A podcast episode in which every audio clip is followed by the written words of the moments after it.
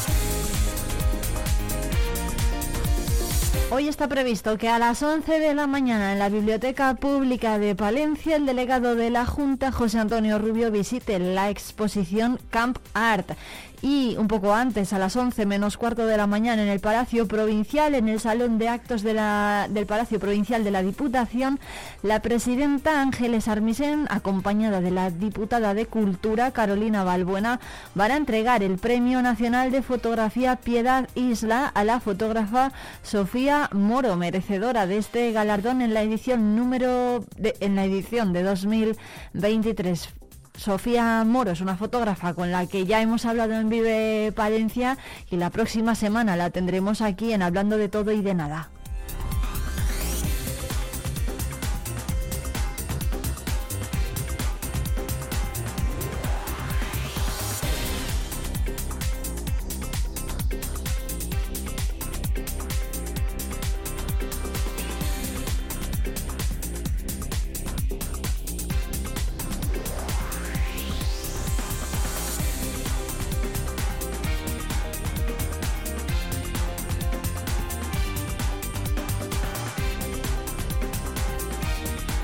Además la Asociación Esclerosis Múltiple de Palencia vuelve a retomar la actividad teatral con una obra de teatro que van a desarrollar de la mano de la Universidad de la experiencia. Lo hacen después de los años de pandemia y para recaudar fondos y mejorar la calidad de vida de las personas con esclerosis múltiple de la capital y de la provincia. La obra se va a realizar en el Teatro Jesús Meneses de Villamuriel el día 22 de noviembre a las 7 de la tarde. El donativo de la entrada es de 5 euros y se puede adquirir desde ya mismo en la Asociación de Esclerosis Múltiple de Palencia en la calle Francisco Vigí número 20 y el mismo día de la obra desde las 6 de la tarde en taquilla.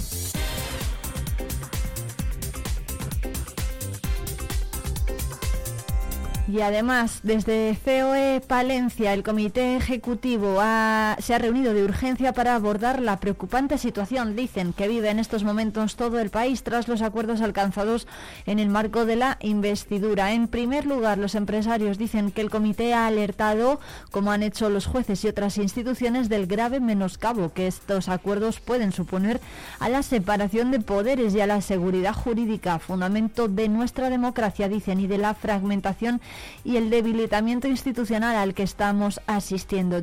recuerdan además que nunca en un país eh, que nunca que en un país eh, con sus instituciones, en este caso amparadas con la Constitución ha ocurrido algo similar. Y en segundo lugar entienden que los acuerdos afectan de forma directa al principio de igualdad entre los españoles, algo que es piedra angular en la Constitución desde 1978 y fundamento de la cohesión social y de nuestra convivencia.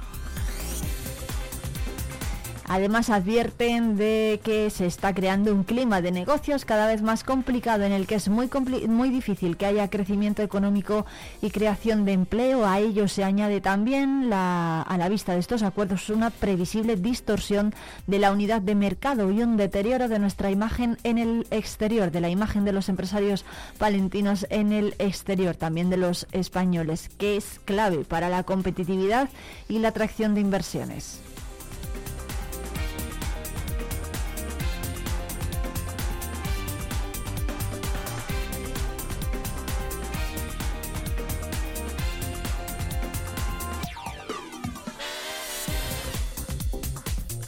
De momento es todo, son las 9 y 8 minutos, enseguida llega ya la información del campo.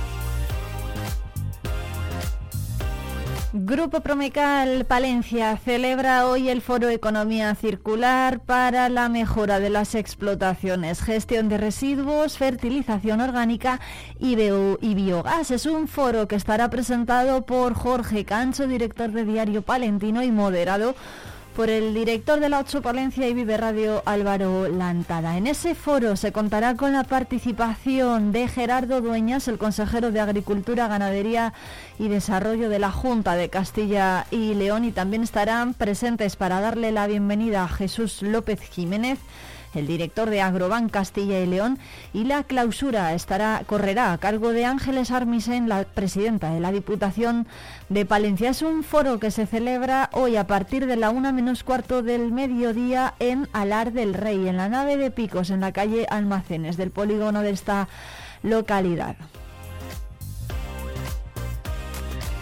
Un foro, como decimos, en el que se van a dar las claves para lograr una economía circular, para la mejora de las explotaciones agroganaderas y dirigido a los profesionales del sector agrícola y ganadero.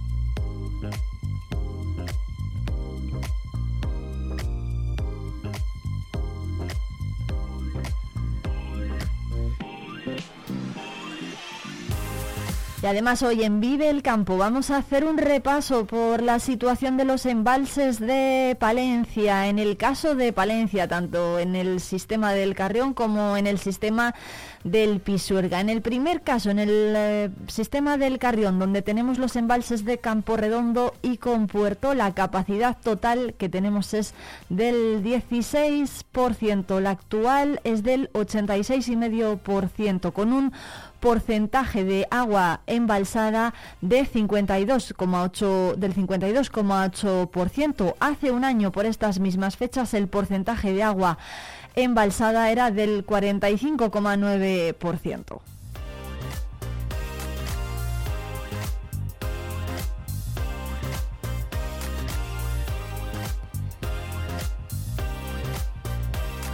En el sistema del Carrión, en Palencia, en el que están los embalses de Campo Redondo y Compuerto, por lo tanto, el porcentaje de volumen de agua embalsada es del 52,8%. Recordamos que la capacidad total en el caso del embalse de Campo Redondo es de 68,7 hectómetros eh, cúbicos de agua y en el de Compuerto la capacidad es de 95.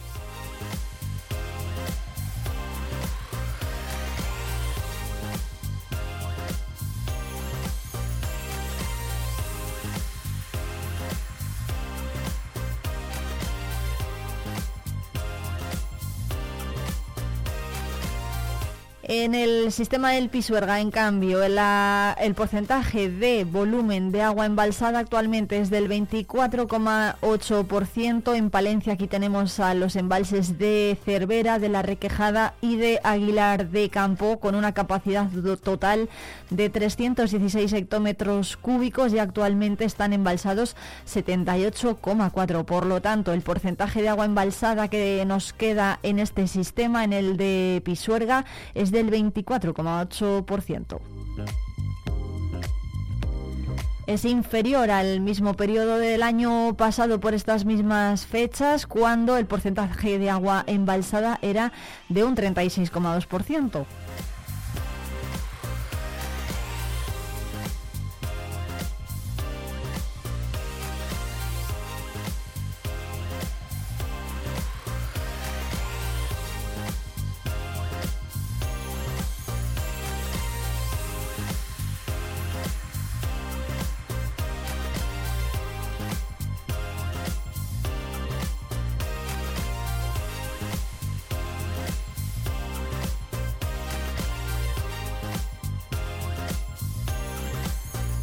Y hoy además Diario Palentino publica una triste noticia para el medio rural. Cierra después de 73 años Quesos Crego en Zabico de la Torre. Concluye su producción después de más de siete décadas y tres generaciones distintas de propietarios en este negocio familiar. La quesería siempre ha mantenido el valor artesanal de todos sus productos y según indica el propio Ignacio Crego, el copropietario de Quesos Crego, hace 29 años que terminó sus estudios y se quedó aquí dedicándose a llevar las riendas de su, de, su negocio, del negocio familiar. Una noticia que les iremos ampliando en los próximos días aquí en Vive Radio Palencia.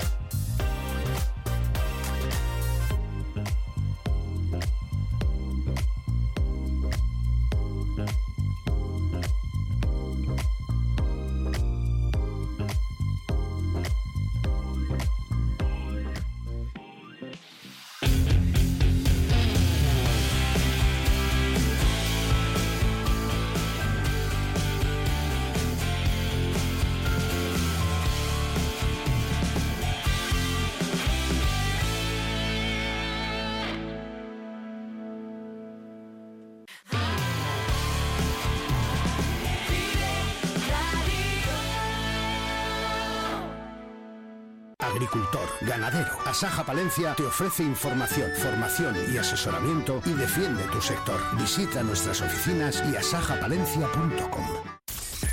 En Vive Radio escuchamos lo que pasa a nuestro alrededor y te lo contamos. Para informarte. Para entretenerte. Para emocionarte Con las voces más locales y los protagonistas más cercanos. Vive tu ciudad, tu provincia. Vive su cultura, su música, su actualidad, su deporte, sus gentes. Vive lo tuyo. Vive tu radio. Vive Radio. Palencia 90.1. Esto es Vive Radio. Siempre alegre. Siempre positiva. ¿Y esto? La música que te hace estar de buen humor. ¿Y esto?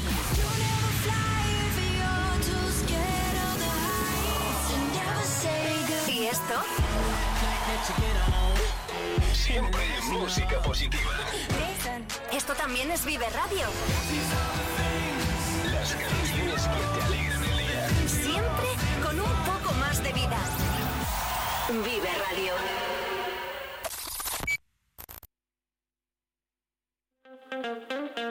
Vive Palencia. Con Irene Rodríguez.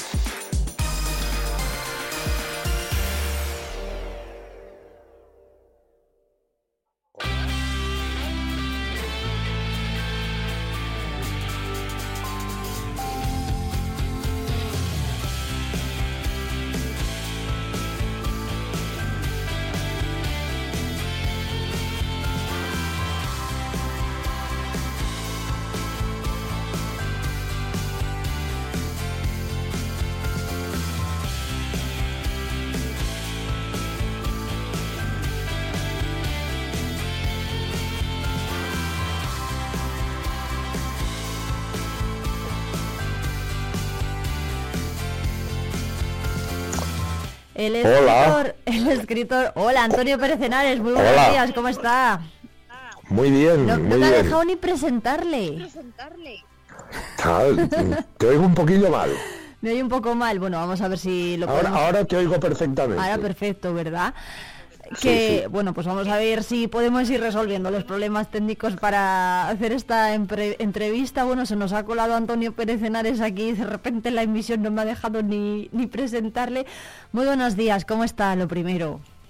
Hola, muy bien, encantado de saludarte, Irene. Muchas gracias por atendernos. Bueno, Antonio Pérez Henares es escritor, analista político y además colaborador de esta casa de Grupo Promecal y además un grandísimo documentalista histórico y por eso le vamos a vamos a hablar hoy con él en Vive Radio Palencia porque viene a presentar mañana miércoles a las ocho y cuarto de la tarde La Española, que es su última novela. Y además está ambientada bueno en la colonización de América. Ahora nos lo va a contar él mejor que nadie. Y además va a contar en esa presentación con Carlos Martín Santoyo que es bueno conocidísimo periodista también palentino no y que además ahora pues eh, lo tenemos aquí muy cerquita como presidente del consejo editorial del grupo Promecal en Palencia Antonio que bueno cómo ha sido lo primero escribir la española Bueno, es una novela muy vivida. Es una novela que yo llevo, llevaba pensando escribir pues veintitantos años. Desde mis expediciones por todo lo que es Hispanoamérica con Miguel de la Cuadra Salcedo, ¿no? mi gran amigo y maestro. Ahora mismo acabo de escribir un- una pieza para él, para esos perfiles que estoy haciendo en todos los periódicos de, de Promecal, de quien sigue siendo mi grupo, y que, que es Miguel de la Cuadra Salcedo. Eh, la verdad es que es- aquellas experiencias me, me marcaron mucho y, y siempre quise en algún momento poder, poder eh, reflejar, relatar, contar cómo pudo ser aquella, aquel primero tiempo, aquel primero tiempo de América, aquel momento en que los españoles cambiamos absolutamente el mundo como no se ha cambiado nunca, en el viaje más trascendental de la historia de la humanidad. Imaginemos qué podía ser el mundo sin, sin América, sin el Pacífico, sin conocer todo aquello y bueno, simplemente con que vean lo que van a comer hoy se darán cuenta hasta qué punto eso marcó la existencia de todos los seres humanos del planeta. ¿Por qué de- decía en una entrevista que ha publicado Diario Palentino esta, este fin de semana que se le está que, que, no que se le está haciendo desprecio al descubrimiento de América. ¿Esto por qué cree que está ocurriendo y a qué se refiere exactamente? Bueno, eh, pues me refiero a lo que acabo de decir. No hay un viaje, ni una aventura, ni un eh, ni una hazaña de tal calibre en la historia de la humanidad, que ha cambiado más el concepto de que el mundo tenía a sí mismo y que ha cambiado más la vida de las gentes en el mundo. Que era un descubrimiento, es una evidencia. Nosotros no sabíamos, ni nadie, en Europa, ni en Asia, ni en África, ni en el mundo conectado, que existiera aquello. De hecho, nosotros ni siquiera íbamos buscando eso, sino otra cosa, porque se iba a intentar se estaba intentando ir hacia la India, y ahí por eso los llamamos indios a, sus habitantes, y ellos no tenían ni la más remota idea de que existiera otros lugares en el mundo. Es más, cuando llegamos pensaban que eran algo así como dioses. Bueno, pues eso, que es un descubrimiento, no se le puede llamar de otra cosa, hoy no solo se desprecia, se ignora y, se insulta y se vitupera y se juzga como con criterios de ahora, se habla de que qué mala es la conquista, como si a lo largo de toda la humanidad, que lo único que han hecho los hombres de todas las razas, etnias y civilizaciones ha sido avanzar y efectivamente hacer la conquista como si aquello fuera el pecado original que llevamos todos los españoles. Y con ello, pues a mí únicamente me da una cierta pena la, la, debilidad mental, porque no lo puedo llamar de otra manera, la estupidez, la ignorancia, de los hechos y, no acabo de entenderlo. No, no puedo comprender cómo una nación, eh, parte de una nación, se desprecia de tal manera a sí misma y a sus propios abuelos. Porque los que profieren tales insultos en realidad no están insultando a otros que a sus abuelos. El, imperialismo es algo que han practicado muchísimas civilizaciones occidentales, no solamente se ha llevado a cabo. occidentales no, todo el mundo, en todos los sitios y en todos los lados y desde el primer día. Porque el imperio mesopotámico o el imperio, eh, pues imagínate el mongol o el chino o tal, ¿no? Es que hoy juzgar elementos del pasado con criterios del siglo XXI a quien únicamente defines a quien lo hace y lo define como lo que es, un profundo ignorante y un absoluto idiota. Así de claro.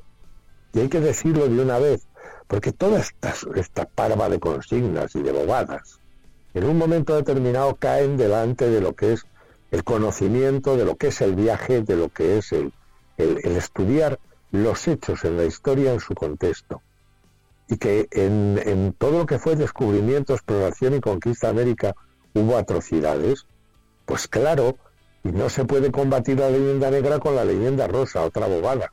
No, hay que poner las cosas en su sitio. Y también decir una cosa que nos diferencia. Ojo, es imperio el hispano. Tuvo leyes desde el principio y voces que clamaron por la protección de los indios. Y tiene una demostración empírica de que eso sirvió para mucho. Al norte del Río Grande, el número de población indígena mestiza, Estados Unidos, por ejemplo, es del 1,1, porque los exterminaron a todos. Y al sur de eso, los porcentajes de población mestiza o indígena van desde el 97% en Honduras, el 90% por México, el 80 y tantos, etcétera. O sea, que el mestizaje porque hubo mezcla, porque hubo matrimonio, porque los hijos fueron entendidos siempre como herederos legítimos y los matrimonios como algo por las leyes de Dios y de los hombres consagrados, eso es lo que permite que hoy haya una población hispanoamericana que sea esencialmente mestiza, que busquen indios al norte de Río Grande donde llegamos nosotros. no dejaron uno. De hecho, hay una anécdota, Antonio, que dice que la propia reina Isabel la Católica, cuando comenzaron a llegar pues, los, em, los indígenas ¿no? a, España, se dijo que eran igual de súbditos, igual de súbditos aquellos que los que había en la península ibérica. No, no, es una anécdota, es real. grabado, escrito, sancionado, hecho edicto y hecho ley. Es más, la reina Isabel cuando se trajeron algunos esclavos indios, segundo viaje, obligó a devolverlos, pero no porque la esclavitud en sí, que era algo absolutamente normalizado en todo el mundo y por todas las culturas y civilizaciones. Mira, muy poco antes, si a ti te cogían los moros de Granada, pues te hacían esclavo. Si tú cogías a los moros de Granada, los esclavizabas. La reina Isabel es que iba mucho más allá y es la clave. No podían ser esclavos porque eran súbditos de la corona, que nos entendiéramos, eran ciudadanos españoles y lo seguirían siendo hasta 1812 y 20 que, no, que se declaró la independencia y nos vinimos para allá. Pero cuando España dejó aquello, o la echaron de allí, aquel territorio era considerado, el propio Humboldt, el territorio más rico, próspero y emergente de toda la tierra, por comercio, por comunicaciones, por, por, por ciudades, por grandes urbes, por universidades. Al sur de Río Grande había 27 universidades. Al norte, ninguna. Eso es lo que dejó España. ¿Por qué, Antonio, entonces que ¿Por qué se ha hecho tan mala, bueno, lo voy a llamar así, tanta mala prensa del imperialismo español cuando otros países como Francia o Inglaterra también lo han imperios enemigos lo han hecho, lógicamente. Los imperios enemigos que ansiaban de entrada caer como aves de presa sobre aquel imperio y lo hicieron, lo han hecho. ¿no? Eso, con eso lo doy por descontado. Lo que me saca de quicio es que sea parte de la sociedad española que auto se llama a sí misma progresista e intelectual, quien se crea toda la barbaridad y todas las patrañas y que parezca que solo una conquista en el mundo que fue la española, solo un imperio que fue el español, y ni siquiera caiga en el hecho diferencial que, ah, qué curioso, es el único que ha sido hecho a la romana, no como colonialista, sino como réplica, réplica, o sea, Roma se replicó en, en, España y España se replicó en Roma. Mira, ¿sabes lo que decía la Constitución de Cádiz, 1812? Que quiénes eran los que oponían la, la nación española, los españoles de ambos hemisferios. Eso era el concepto que se tenía, no de colonias, sino de provincias, sino de, de los reinatos.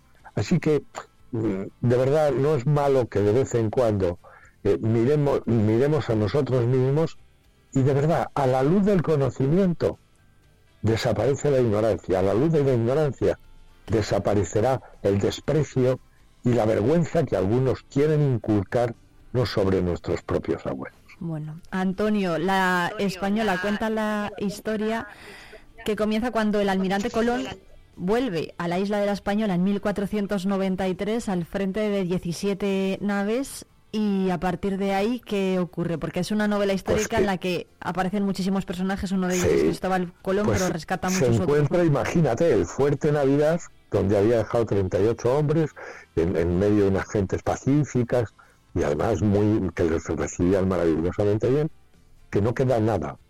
Tizones, algunos muertos, allí había pasado algo que todavía sigue siendo en cierta manera un misterio.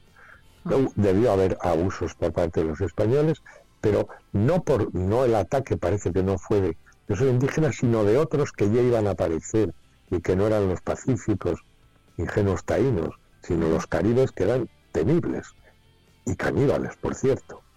Pero ahí empezó también el principio de lo que iba a ser luego una exploración increíble y que iba a cambiar el mundo. Es que cada barco que volvía a Sevilla cambiaba el mundo. Primero habían sido los de Colón, pero luego en otro momento llega otro y dice, no, es que, hemos tocado tierra firme, hay un continente. Colón de hecho intentó buscar el paso, fíjate por dónde, por Panamá.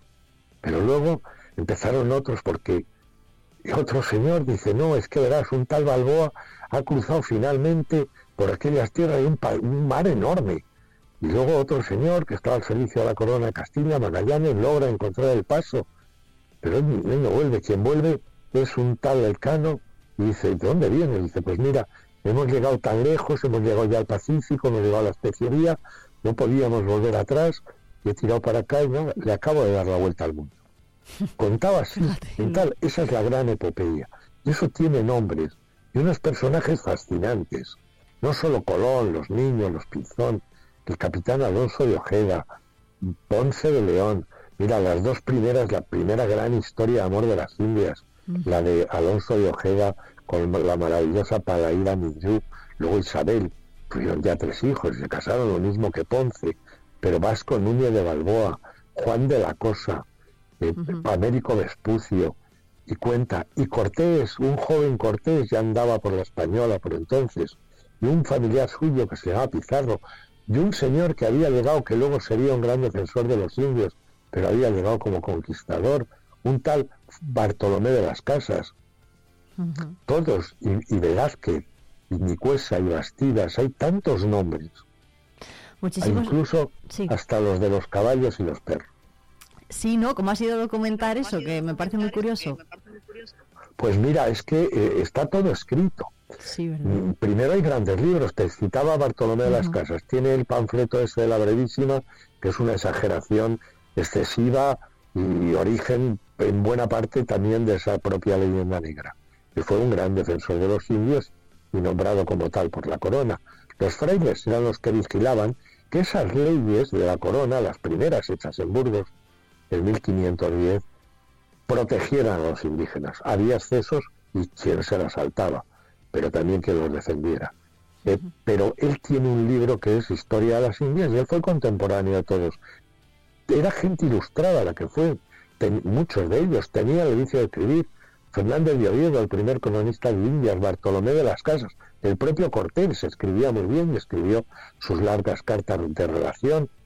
Y, bueno, y Bernal Díaz del Castillo, que era un joven soldado que, pues, se hubiera ganado el primer Pulitzer, él fue primera fila quien vio la, conquista del imperio más terrible, sanguinario y horroroso, pero, pero fortísimo, que tenía subyugado a todo lo que era Mesoamérica, el imperio mexica, mm. llamados ahora aztecas, no sé por qué, porque eran mexicas.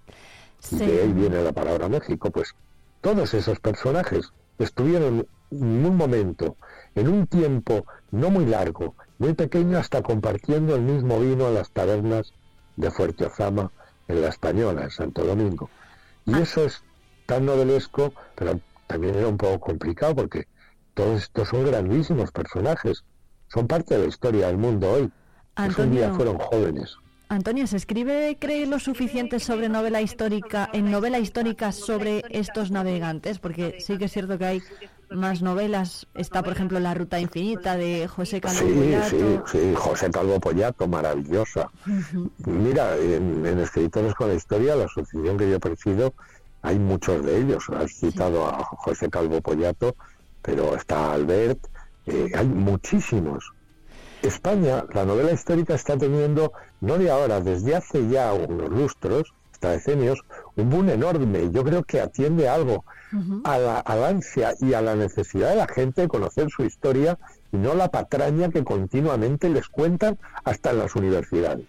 Porque como ha creado, se ha creado un discurso un discurso que teóricamente es el progresista y que, como insisto, es la ignorancia pura y el setarismo añadido, pero eh, sí, que hay, sí que hay cada vez más libros que se leen con enorme fruición porque los españoles quieren saber de sí mismos. ¿Sabes lo que nos falla? Es una fuente más, ¿no? La, imagen. La imagen falla. La imagen. Aunque Augusto Ferrer Dalmado está haciendo unos cuadros extraordinarios, pero nos falta el cine. Nos falta el cine. Nos falta una película como Master and Commander, hombre. una película en que no seamos los malos siempre. Pero y eso me da miedo, porque si las hacemos es para ponernos a parir, que Sevilla, que era la ciudad más fastuosa del mundo, parece una charca de mierda. ¿Entiendes? Entonces es verdaderamente infame lo que se está haciendo por parte de cierta y supuesta intelectualidad sobre la historia de España. ¿Por qué cree que falta el cine? Eh, o sea, que falta que el cine se vuelque un poco con esto de, del imperialismo español. Porque es la imagen, porque vivimos en una cultura audiovisual. Yo ya soy un señor mayor, pero los jóvenes viven una cultura crecientemente audiovisual y ahí nos llevan una ventaja enorme y es la verdadera eh, forma de, transmisión. Si la gente ya cree que la Edad Media es Juego de Tronos, hombre, y tiene un Juego de Tronos en todo lo que es el mundo medieval en España que para aquí lo quisieran, ¿me entiendes? Mucho más. Y, bueno, tiene mucho más de todo, excepto dragoncitos, que tiene todas las paridas que quieran contar el Juego de Tronos. De hecho, han tenido que venir a filmarse en gran medida aquí, que es donde están los verdaderos castillos y hubo las verdaderas batallas. Es verdad. Bueno, a ver, yo no sé si esto se asemeja a las novelas históricas de las que estamos hablando, pero sí que es verdad que hay una película que es Los últimos de Filipinas, que está ambientada en 1898 cuando un destacamento español resistió durante más de 300 días el asedio de los revolucionarios Pues mira, hasta ahí, hasta, ahí, hemos sido incapaces de poner en su justo valor y en su identidad a esas gentes. Y se pone el tinte siempre en elementos que son los corrosivos tal. Yo no quiero que se haga eso como si aquí fuera, fuera el Gary Cooper, que es el bueno de todo. Pero hombre, es que dime qué películas de América se han hecho dignas. Ya no te digo que en un momento determinado puede ser enaltecedoras, que tampoco me gusta, dignas. Es que dan vergüenza. Es que parece que nos... No es que parece, es porque quien las hace tiene un síndrome de vergüenza y de avergonzarse de quién es y de quiénes somos los españoles. Y en un descuido le preguntas y por no decir España dice este país. Bueno, pues Antonio Pérez Cenares, que muchísimas gracias por atendernos. Es un placer, como siempre, hablar con usted y sobre todo leerle la española. Apúntense los oyentes eh, la cita porque es el miércoles a las ocho y cuarto en el casino, donde va a estar Antonio Pérez Cenares con Carlos. Martín Santoyo presentando esta novela histórica. Eh, además, eh, bueno, Carlos Martín Santoyo, que se ha conocido aquí en Palencia por todos, es presidente ahora del Consejo Editorial del Grupo Promecal en Palencia y va a estar mi amigo, mi colega y mi compañero de tantos años. Eso le iba a decir. Que, me apetece mucho estar con, con, él y con todos vosotros. Yo me sigo sintiendo parte de, de esa casa. Pues, eh, y, creo que así ya seguiré de, por vida. Bueno, Y que pues me disculpe en los oyentes mi particular vehemencia, pero hay cosas que es que efectivamente hay que expresar con cierta vehemencia y rotundidad. Sí. Eh, porque es que hay cosas que le sirve, le hacen hervir a uno la sangre española. Bueno, pues la vehemencia ¿eh? de Antonio Pérez Henares. Muchísimas gracias por atendernos y le esperamos muy pronto por aquí. Sí, claro, eh, ya preparando el viaje, mañana estoy ahí. Muy bien. Un abrazo, Un abrazo.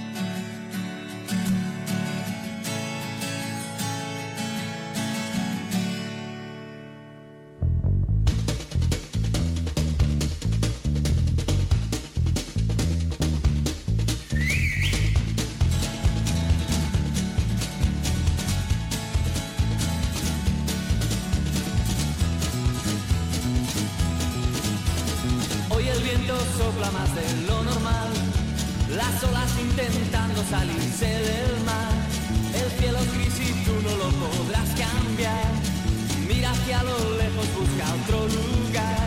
y 41 minutos de la mañana, la Asociación Defensa Animal Palentina pide ayuda para terminar de saldar una deuda de 5.000 euros y continuar con su actividad de dar en adopción animales en casas de acogida. Para hablar de la situación del colectivo está con nosotros Raquel Mínguez, su presidenta. Raquel, buenos días, ¿cómo está? Hola, buenos días, muy bien, gracias. Muchas gracias por atendernos. Bueno, cuéntenos cuál es la situación de, esta protectora. Bueno, pues ahora mismo estamos en una situación un poco complicada, porque como bien acabas de decir, pues la, deuda veterinaria asciende a más de 5.000 euros. Eh, entonces, bueno, pues lógicamente los veterinarios, por muy bien que se porten con nosotros que lo hacen, eh, también tienen que, cobrar porque es su trabajo, lógicamente. Entonces tenemos eh, que pagar antes de, final de año. Y bueno, aunque sí que hemos desarrollado, tenemos algún evento en mente y demás, pues necesitamos un poquito de, ayuda pues para poder llegar a pagar cuando antes de acabe el año. ¿Por qué se ha llegado Raquel a esta situación de deuda? Pues nosotros no tenemos ningún tipo de ayuda, siempre funcionamos pues haciendo mercadillos o haciendo eventos eh, solidarios. Eh, lo que pasa que bueno, pues últimamente los casos que se han rescatado han sido casos graves, una mamá con sus cachorros, una gata a la que tuvo que amputar, unos eh, otros cachorros con parvo y demás, pues han hecho que la vida desgraciadamente tenga que crecer porque bueno, pues no todos los, animales que se rescatan lógicamente vienen de casa, los animales que vienen de la calle o que están abandonados y que han sufrido pues eso, eh, accidentes, malos tratos y demás. Y bueno, pues desgraciadamente la deuda ha subido, no hemos podido hacer frente y es por el motivo por el que estamos pidiendo ayuda. Si no se consigue, bueno, ¿cuál es el plazo que manejan ahora? Para pagar. Nosotros queremos, eh, tenemos que pagar antes de, final de año, porque lógicamente con las facturas están expedidas y lógicamente los veterinarios tienen que cobrar antes de que, se cierre el año, o sea, es decir, en diciembre, el mes que viene. Y bueno, pues eh, lógicamente, si no podemos pagar, pues no se pueden hacer rescates, y si no se pueden hacer rescates, pues llegará un punto en el que tengamos que, cerrar la, la asociación, porque bueno, lógicamente no podemos mantenerla con ese nivel. ¿Qué están haciendo para tratar de recaudar fondos? ¿Hay alguna forma en la que los palentinos puedan colaborar, donar fondos? Eh, ¿Van a salir a la calle? Tenemos, sí, tenemos una, en redes sociales una, recaudación abierta, tanto en Facebook como en Twitter, como en Instagram, en TikTok, en todas las redes sociales.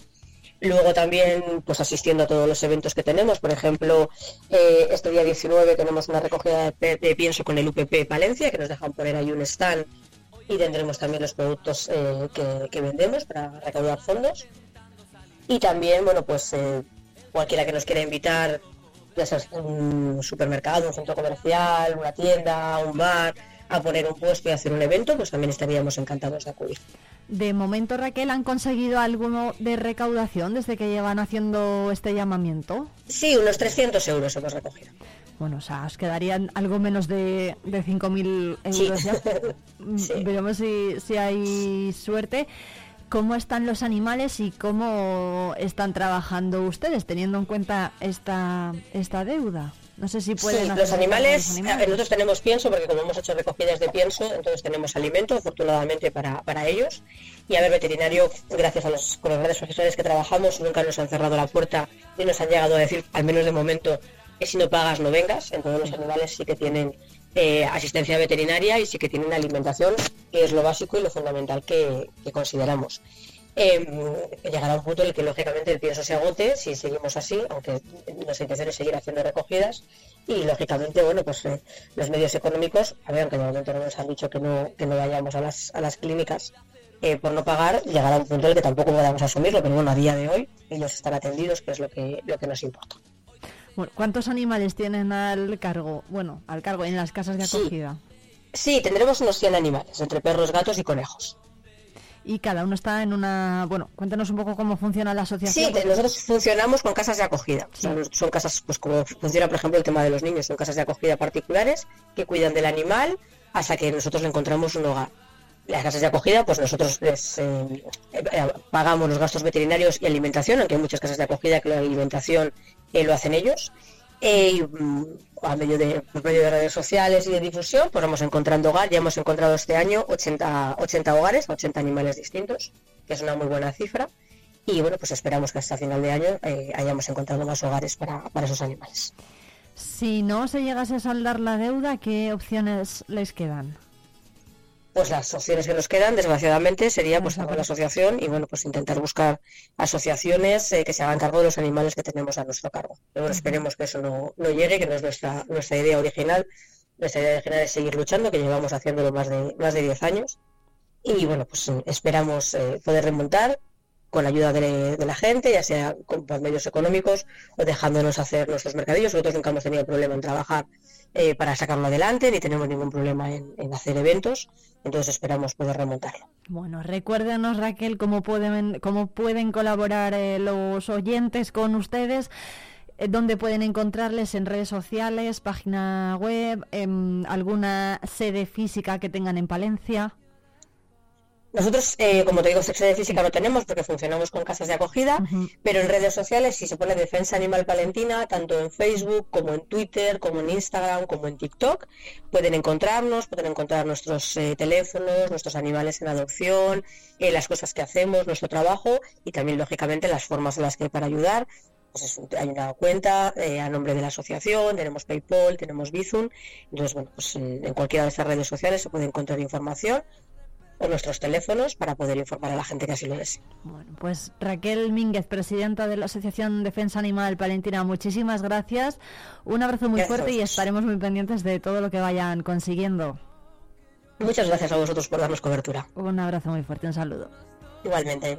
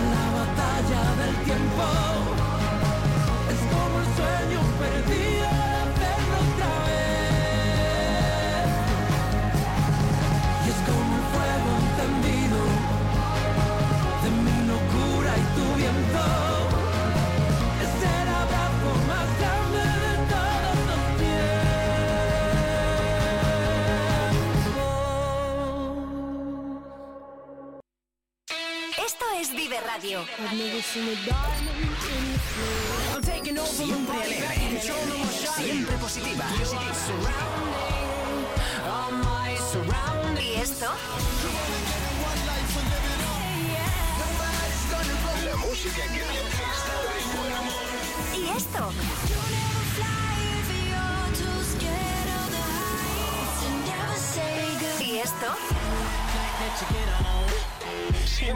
Música positiva. Esto también es Vive Radio.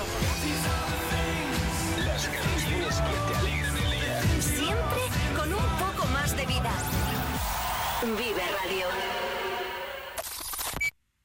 ¿Pensando en una nueva escapada? Tenemos un plan perfecto para ti. Ven a Ampudia, descubre la magia de su castillo, la belleza de su colegiata, el encanto de sus calles porticadas o los tesoros que esconden sus museos. Descansa en sus preciosos alojamientos y deleita tu paladar con la rica gastronomía de sus restaurantes. Escápate, ven a Ampudia, te sorprenderá. Unipal Soluciones Inmobiliarias te invita a conocer sus nuevas instalaciones en calle Mayor 21 frente al patio del Castaño. Nuestro equipo te asesorará en la venta de tu vivienda y en la compra de tu nuevo hogar con su financiación 100%. Unipal, agencia inmobiliaria líder en Palencia. Atención agricultor, la red de concesionarios New Holland te trae una oportunidad única en Castilla y León. Del 20 al 26 de noviembre te invitamos a las jornadas de equipos usados de recolección en Grijota, un evento en el que podrás ver en nuestras instalaciones infinidad de máquinas totalmente certificadas y revisadas con todas las garantías. Recuerda, del 20 al 26 de noviembre, jornadas de equipos usados de recolección. Te esperamos en Agroferva, carretera de Carrión, kilómetro 6,3. Entre Vinos te invita a disfrutar de unas navidades repletas de productos de calidad gracias a sus lotes especiales para empresas, clientes, familiares o amigos. Haz ya tu pedido por teléfono en el 979-714-089, en calle Curtidores 12 o a través de nuestra web vinoscongusto.es. La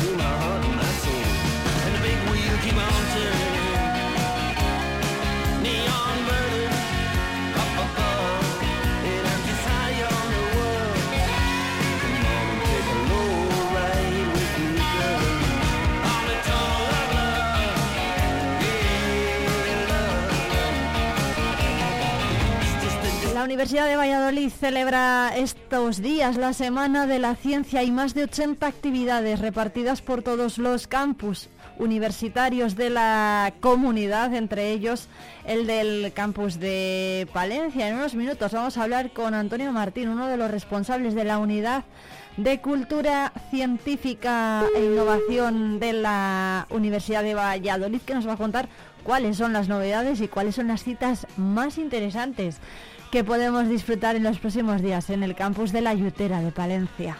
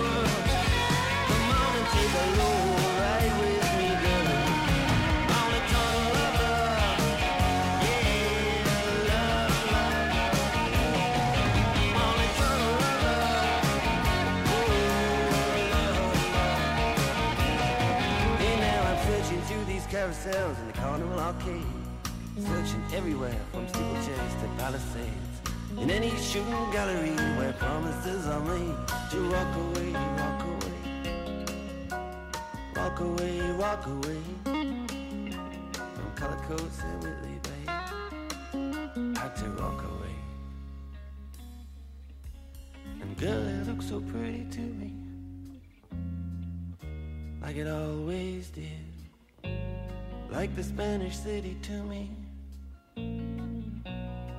when we were kids. Girl, it looked so pretty to me, like it always did, like the Spanish city to me when I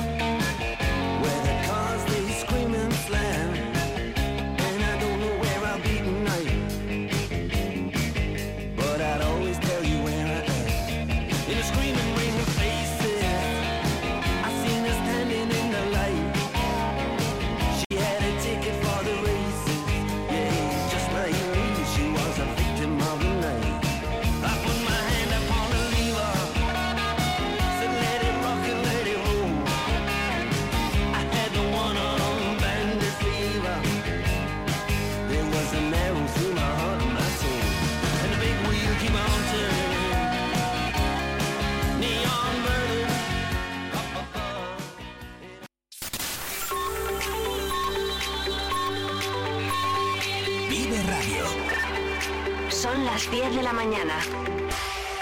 Palencia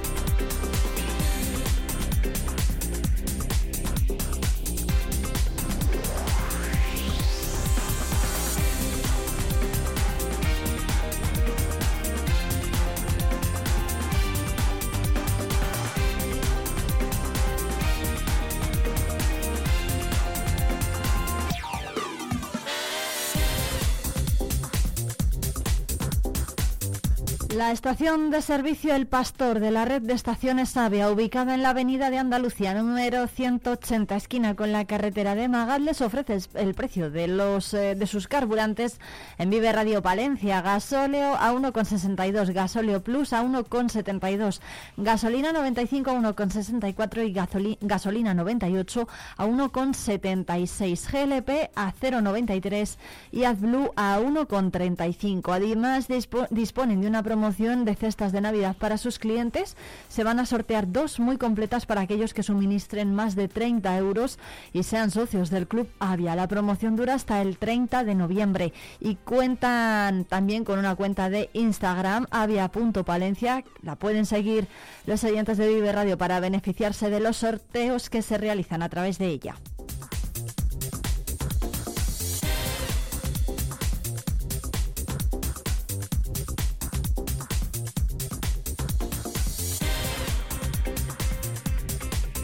Hoy a las 11 menos cuarto en el Palacio de la Diputación, la presidenta Ángeles Armisen, acompañada de la diputada de Cultura Carolina Balbuena, van a entregar el Premio Nacional de Fotografía Piedad Isla a Sofía Moro, la fotógrafa que lo ha ganado este año, merecedora de este galardón en la edición 2023. Y a las 11 en la Biblioteca Pública de Palencia, el delegado de la Junta, José Antonio Rubio, visita la exposición Camp Art.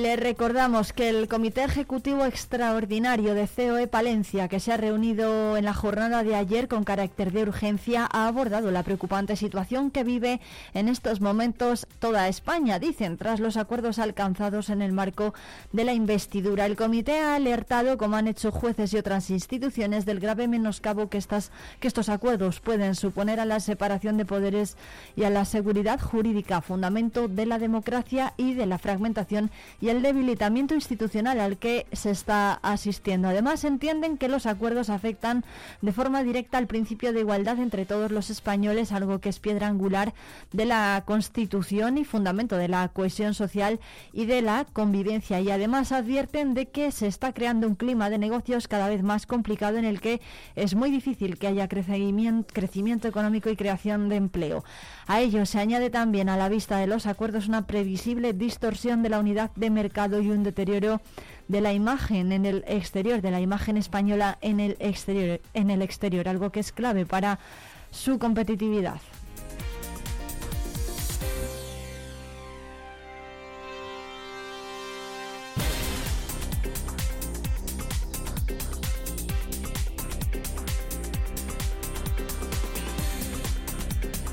Y además el grupo de teatro de la Universidad de la Experiencia de Palencia presenta Cuñada viene de Cuña con Moisés Pinedo, Ana Raedo, Rodrigo Fonbellida, Marieluz Mara, Málaga, Florentino Pocer, Elvira Puebla y María Miguel. Lo, una obra que representarán en el Teatro Jesús Meneses de Villamuriel a las 7 de la tarde del día 22 de noviembre a favor de la Asociación de Esclerosis Múltiple de Palencia. La entrada es un donativo de 5 euros.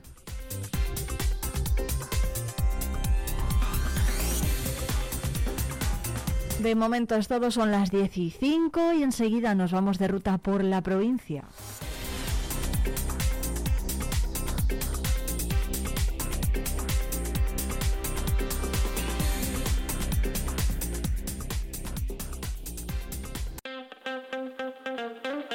Vive Palencia con Irene Rodríguez.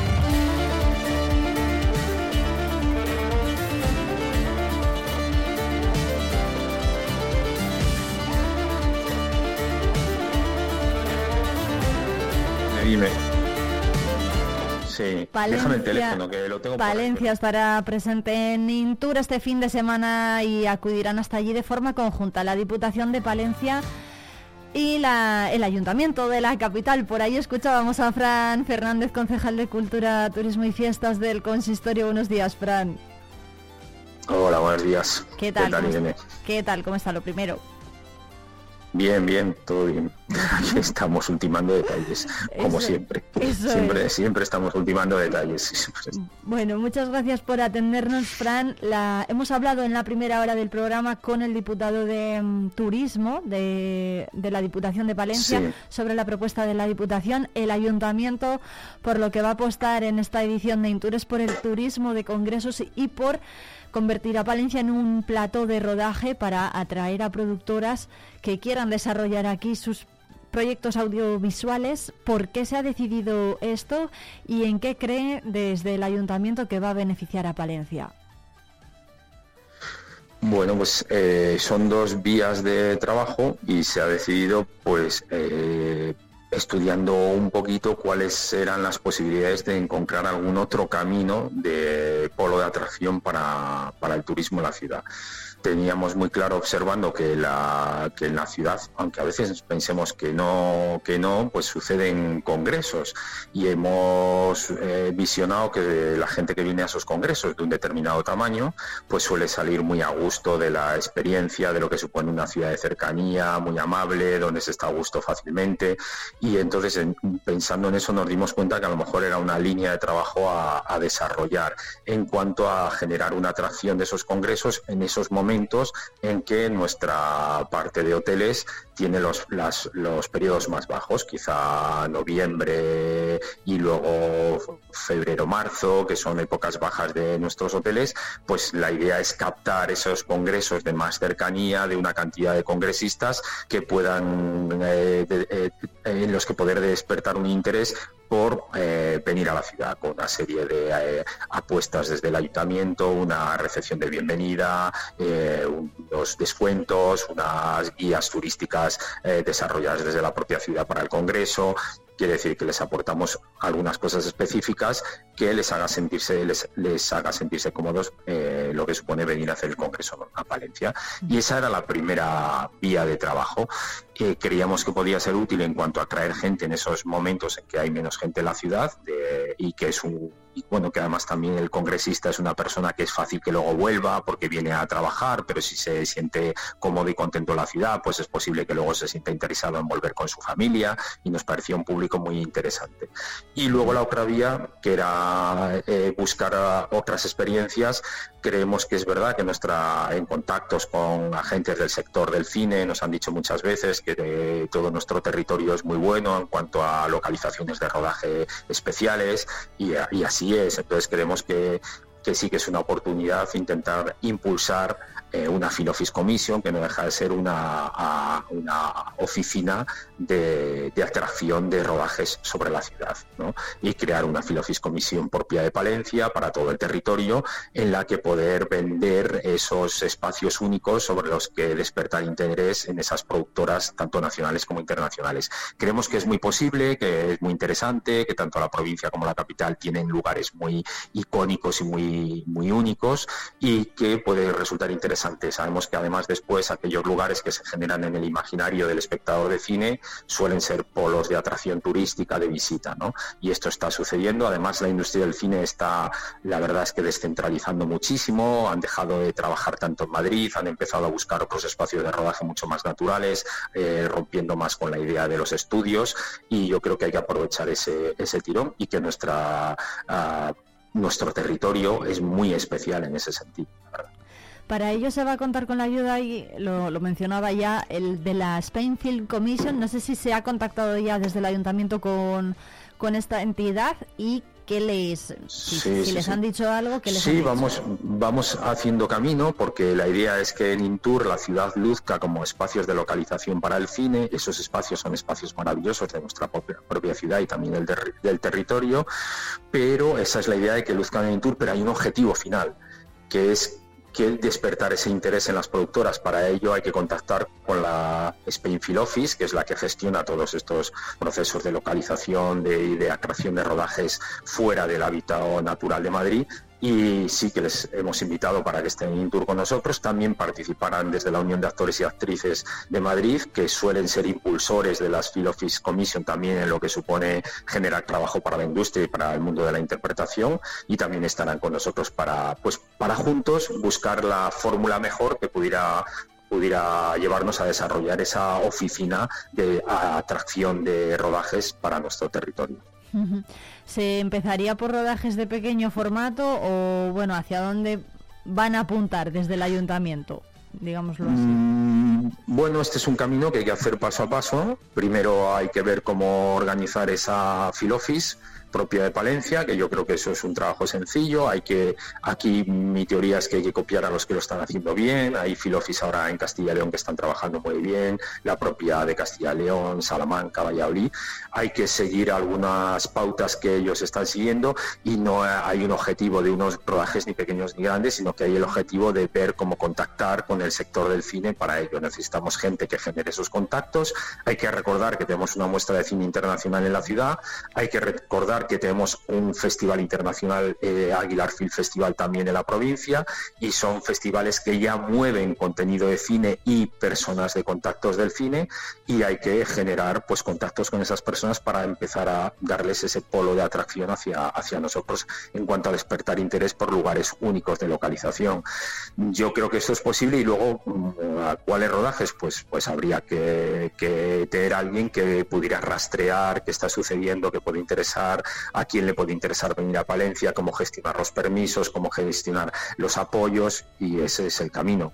¿Qué tipo de rodaje? Pues cualquiera será estupendo.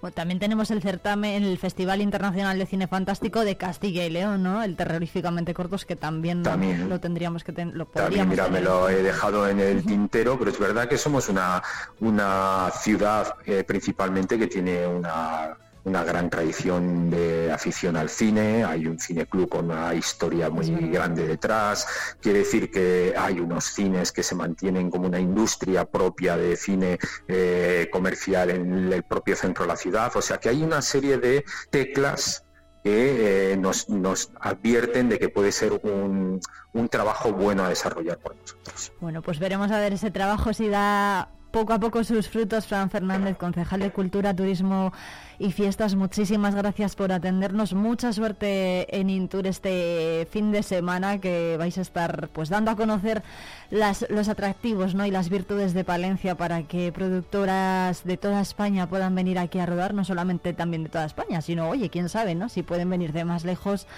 pues mejor para poner a Palencia también en el mapa cinematográfico. Muchas gracias. Sí, ese es el objetivo. Muchas gracias a vosotros. Un abrazo muy fuerte. Igual, igual.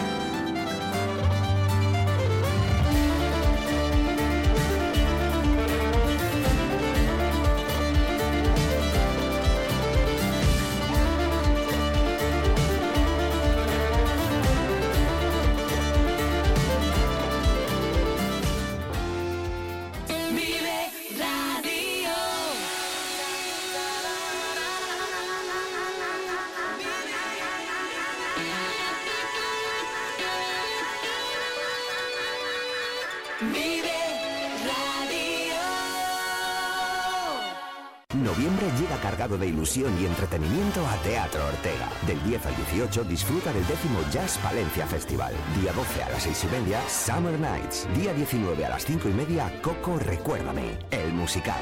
Día 26 a las 7, concierto Víctor Manuel.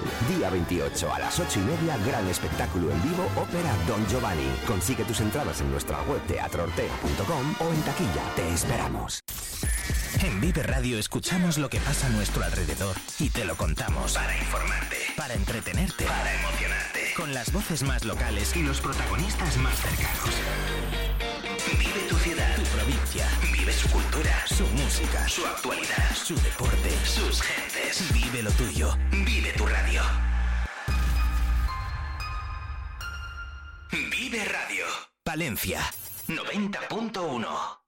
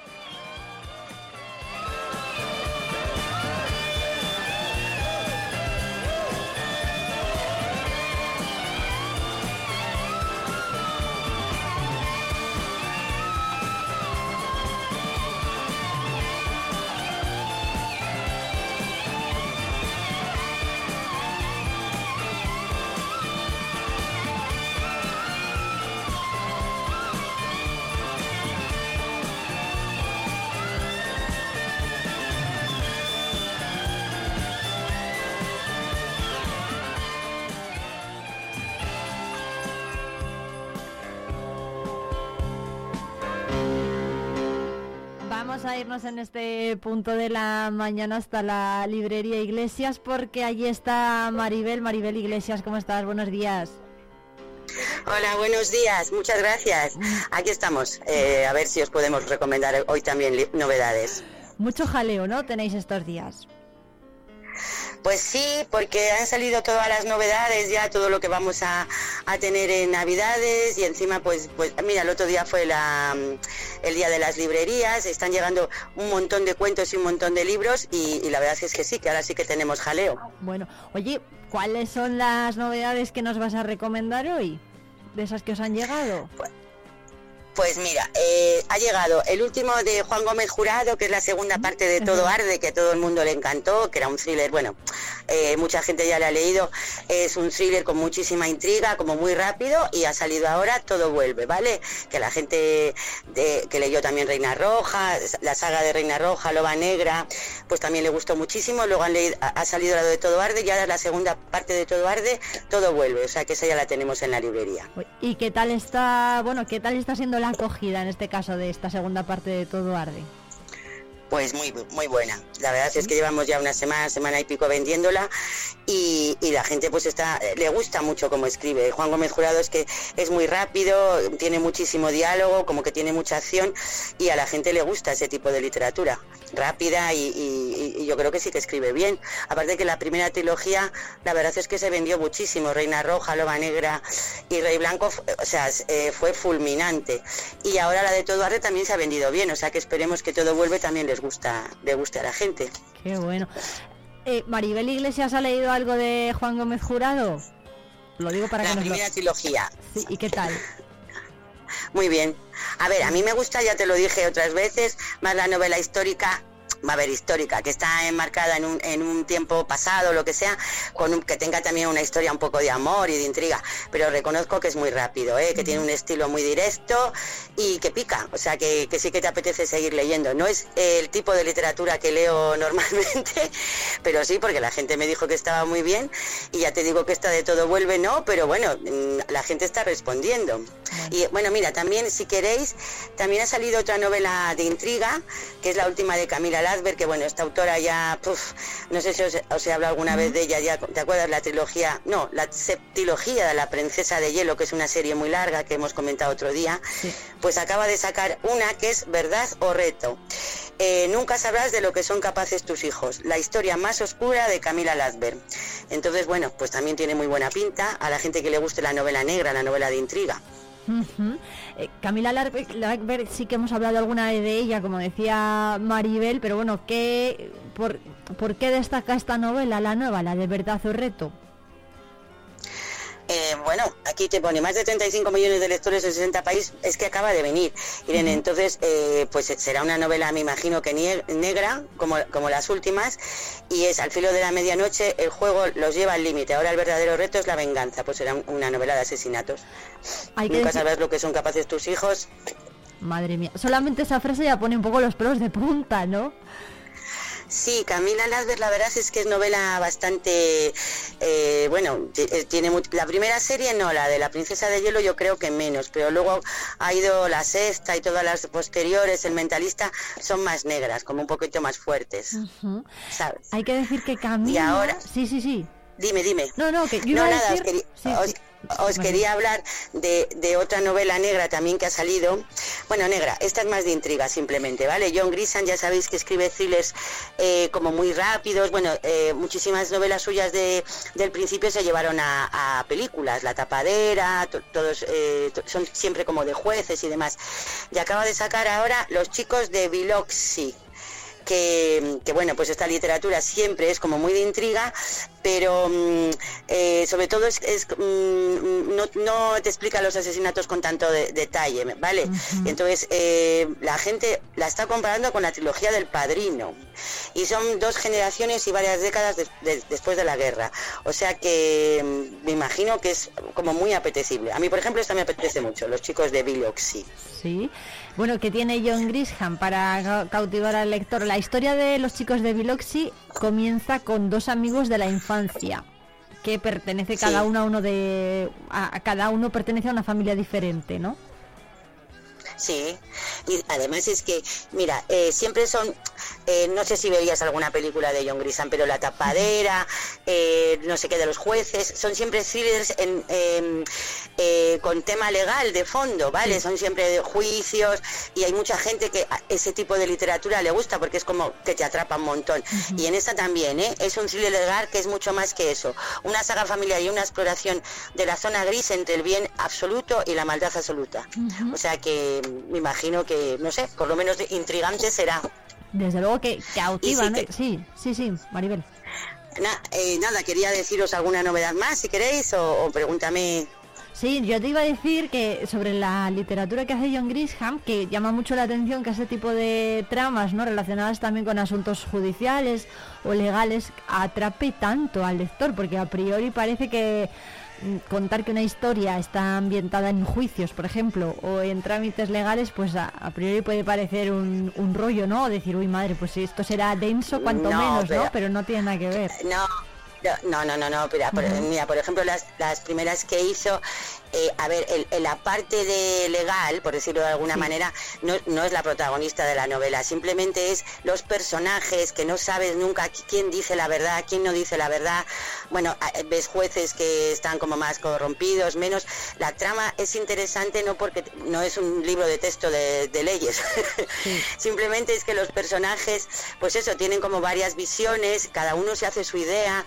Y bueno, el tema de los juicios y tal a la gente le encanta. Y de hecho las películas también son de... la- Yo por ejemplo el otro día me, me vi una que ya la había visto, pero es que me encantó Algunos hombres buenos, de que sale Tom y, es, y al final eh, eh, son los personajes los que te atrapan, aunque todo fuese sobre un juicio, ¿sabes? Que era un, un juicio militar, pero, pero no, te, no estás pendiente de las leyes, estás pendiente de los personajes. Y eso es lo que pasa con John Grisham. Bueno, pues Maribel Iglesias, muchísimas gracias como siempre por traernos todas estas recomendaciones literarias. No sé si tienes alguna más o las dejamos para la próxima semana. Eh, me da igual, como vosotros queráis. Mira, si queréis, por cambiar un poquito, sí que quería hablaros del último de Antonio Pérez Henares, que es una novela histórica. ¿Vale? Eh, este autor es muy bueno, no ha escrito demasiado, solo escribió El Rey Pequeño eh, y alguna más, pero eh, la verdad es que siempre se documenta un montón y este es, eh, va sobre el viaje de Colón, ¿vale? El almirante Colón regresó a la isla de la Española, entonces eh, es para mm, gente que le guste la novela histórica muy documentada, pero bueno, no os preocupéis que no va a ser pesada porque él tiene un estilo también con muchísimo diálogo y muy entretenido. Pues Y ya perfecto. otro día si queréis. Además hemos tenido oportunidad eh, de conocerle más de cerca quien vive Palencia. Maribel Iglesias, muchísimas gracias por atendernos y buen día. Que tenga en la librería. Muchas gracias. Un abrazo Gracias. muy fuerte. Venga. Chao.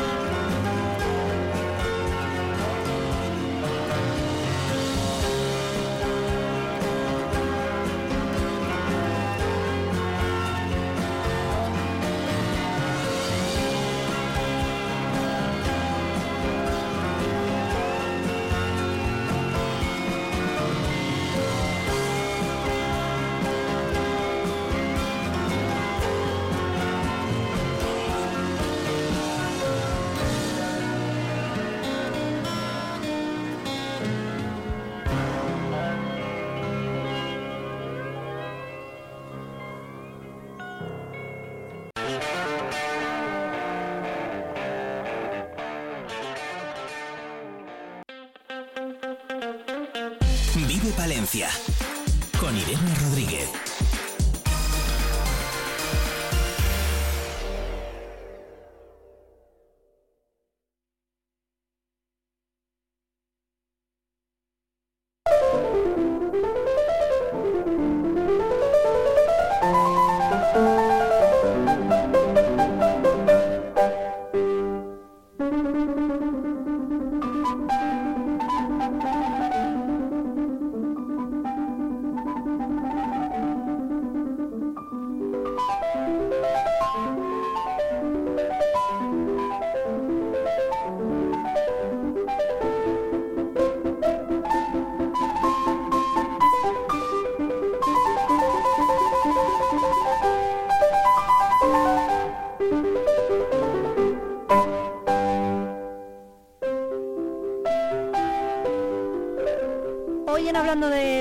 Nada vamos a hablar con una apasionada de la música clásica y también y también, hoy en Hablando de Todo y de Nada les estaba diciendo que vamos a hablar con una apasionada de la música clásica. Estamos escuchando de hecho una de sus obras favoritas, la Sonata Fácil de Mozart, pero también de otros muchísimos géneros. ¿De quién les estoy hablando? Pues vayan pensándoselo y enseguida desvelamos quién es el invitado de esta semana o la invitada en Hablando de Todo y de Nada.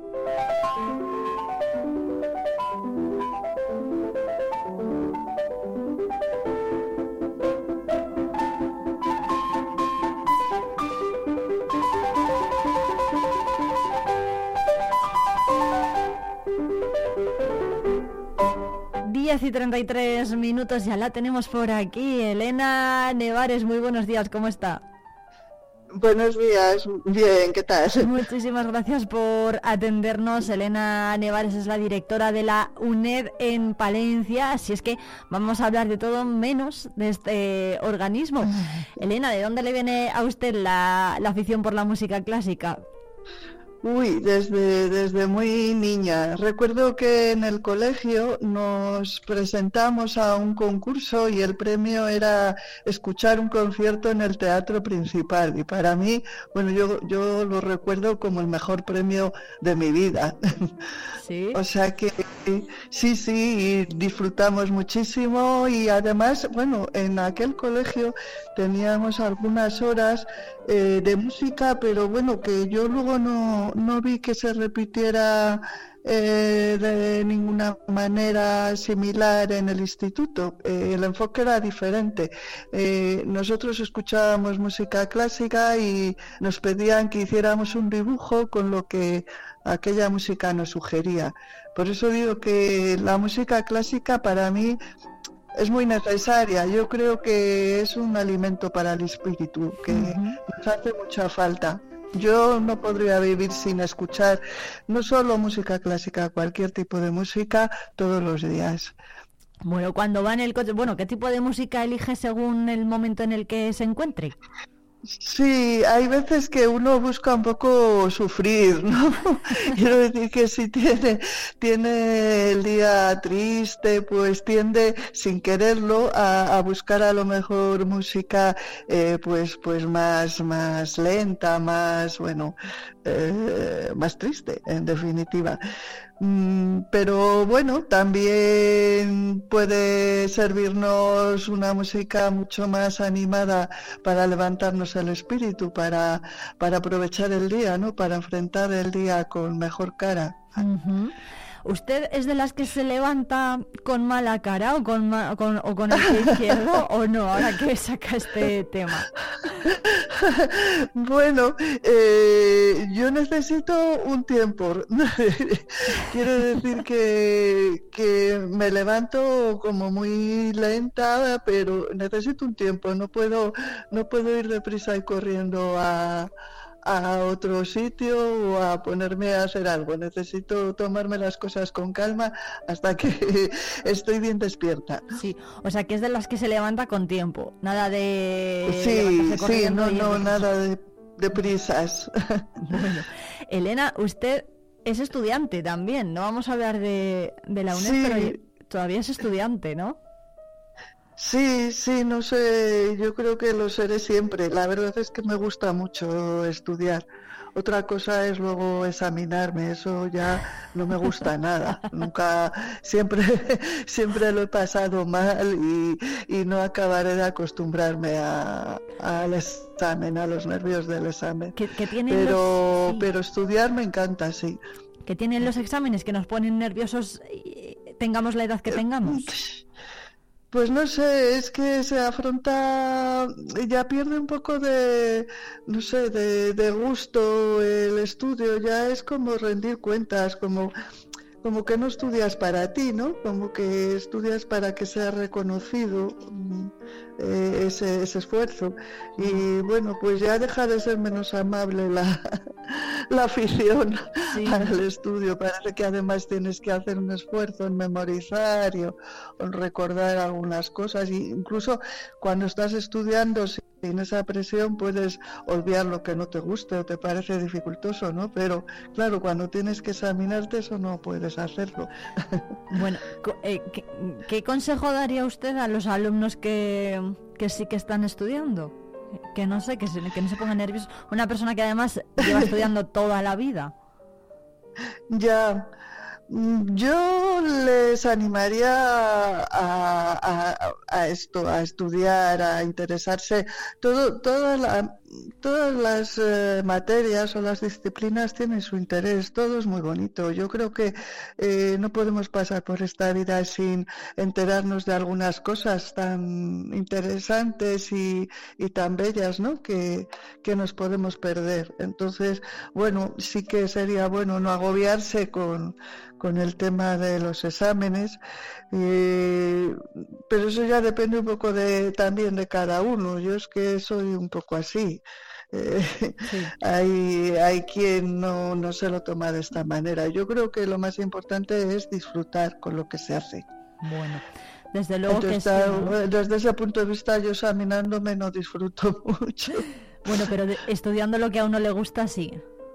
Sí, eso sí. Más sencillo. ¿Dónde, bueno, Elena Nevares tiene pueblo? No, no, no, soy palentina. Palentina sin pueblo, pero bueno, eso Sí, no, no puede sí, ser. sí, sí, bueno, de la Plaza Cervantes, ahí al ladito de la catedral y, y ahora vivo en la otra plaza, en la Plaza de la Inmaculada. Me gusta mucho la zona. La zona de la catedral, ¿no? ¿Por qué le gusta la zona de la Sí. catedral?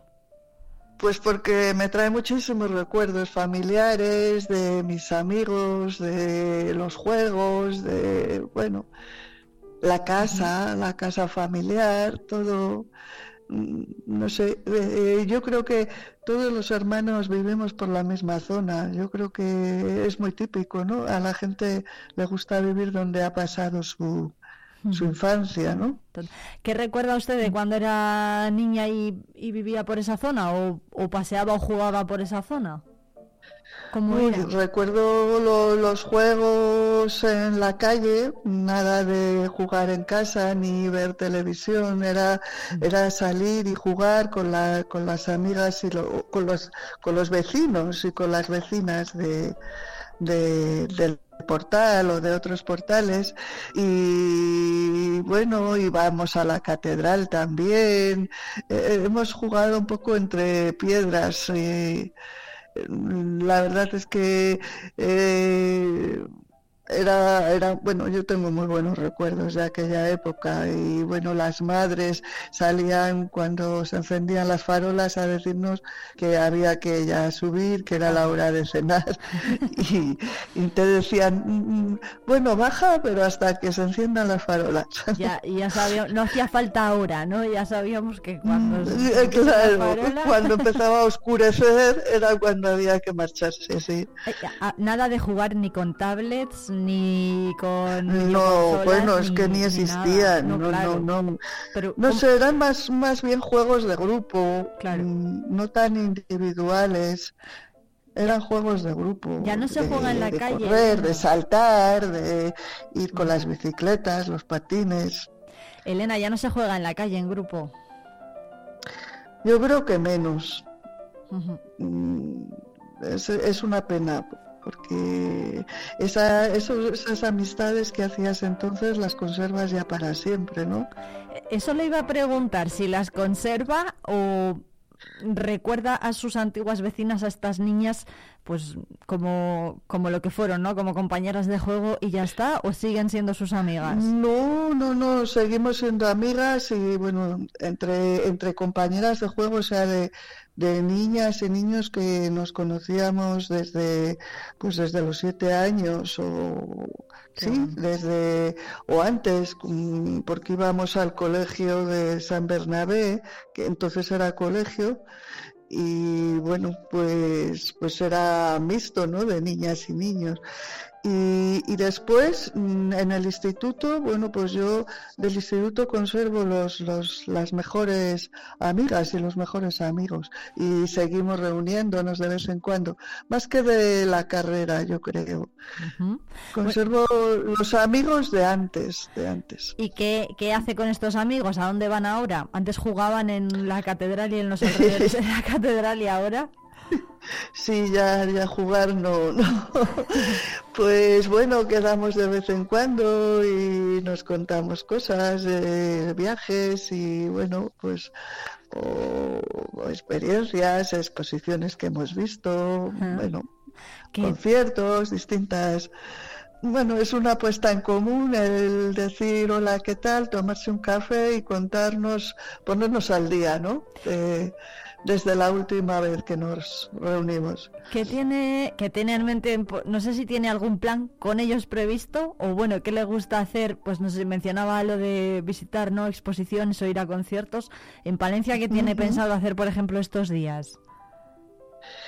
Pues ahora mismo el trabajo me, me, está llevando buena parte del tiempo y también el estudio. Entonces tengo que dedicar estos días un poco a ponerme al día con las asignaturas, pero, pero también, vamos, este jueves he quedado con mis amigos y mis amigas, o sea que uh -huh.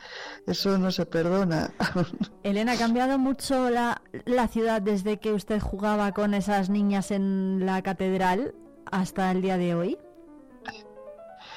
Mm, a mi modo de ver, sí. Yo tengo o tengo idealizado esa etapa, idealizada esa etapa de mi vida, de la infancia, o sí, me parece que, que hay muy poquitos niños en la calle y, y los que hay están en su casa pegados a una pantalla. Me parece triste.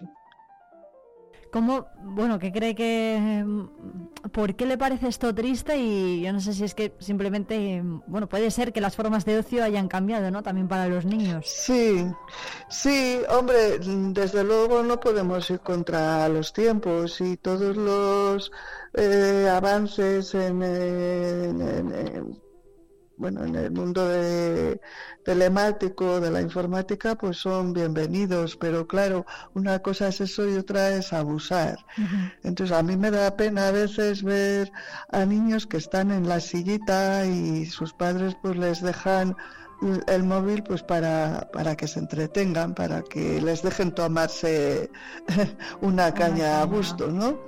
Entonces, pues me Pero parece que todo a su tiempo y en su justa medida. Ahí no es el problema, yo creo, de, del cambio de ocio, ¿no? Sino de la educación. Claro, claro, claro. Sí, sí. Hombre, seguramente en nuestro modo de ocio también tendría mucho que ver la educación, ¿no? Quiero decir que, que, bueno, pues que habría juegos más o menos eh, sanos o, arriesgados, o quiero decir que la educación tiene que estar presente en todos los ámbitos. Ajá. Efectivamente. ¿Cree que está o cree que a lo mejor, bueno, cu ¿cuándo se educaba mejor? ¿Cuando usted, por ejemplo, jugaba en la calle o ahora? Mm, yo, yo he tenido suerte con mi familia. La verdad es que no me no me marcaron un camino concreto a seguir y tampoco tuve eh, bueno pues la infancia de otros compañeros que a lo mejor eran castigados o no sé yo creo que que la educación lo, lo, lo pasa por el respeto a los demás. Ese es para mí el, el inicio, la raíz de, de la educación. Y yo creo que en mi casa sí que sí que bueno pues me inculcaron un poco este estos valores de, de respeto y a las opiniones y, y a las circunstancias de los demás. ¿Elena Nevans tiene alguna manía? Mm, No, bueno, no sé si alguien que me pueda ver le pueda parecer mani- maniática. No, no, no, yo creo que no.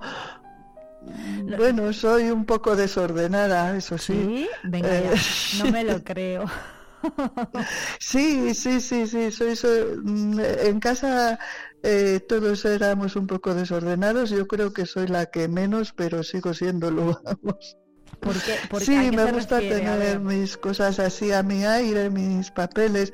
En mi desorden hay un cierto orden, entonces Sí, ¿no? Que, que, que- que- que sabe dónde tiene las cosas tiradas. Vamos, eso es, eso es. Que a mí también me pasa. ¿Qué le dicen en casa de esto? Yo no sé si esto crea conflicto o, o no. Eh, bueno, los demás son peores que yo.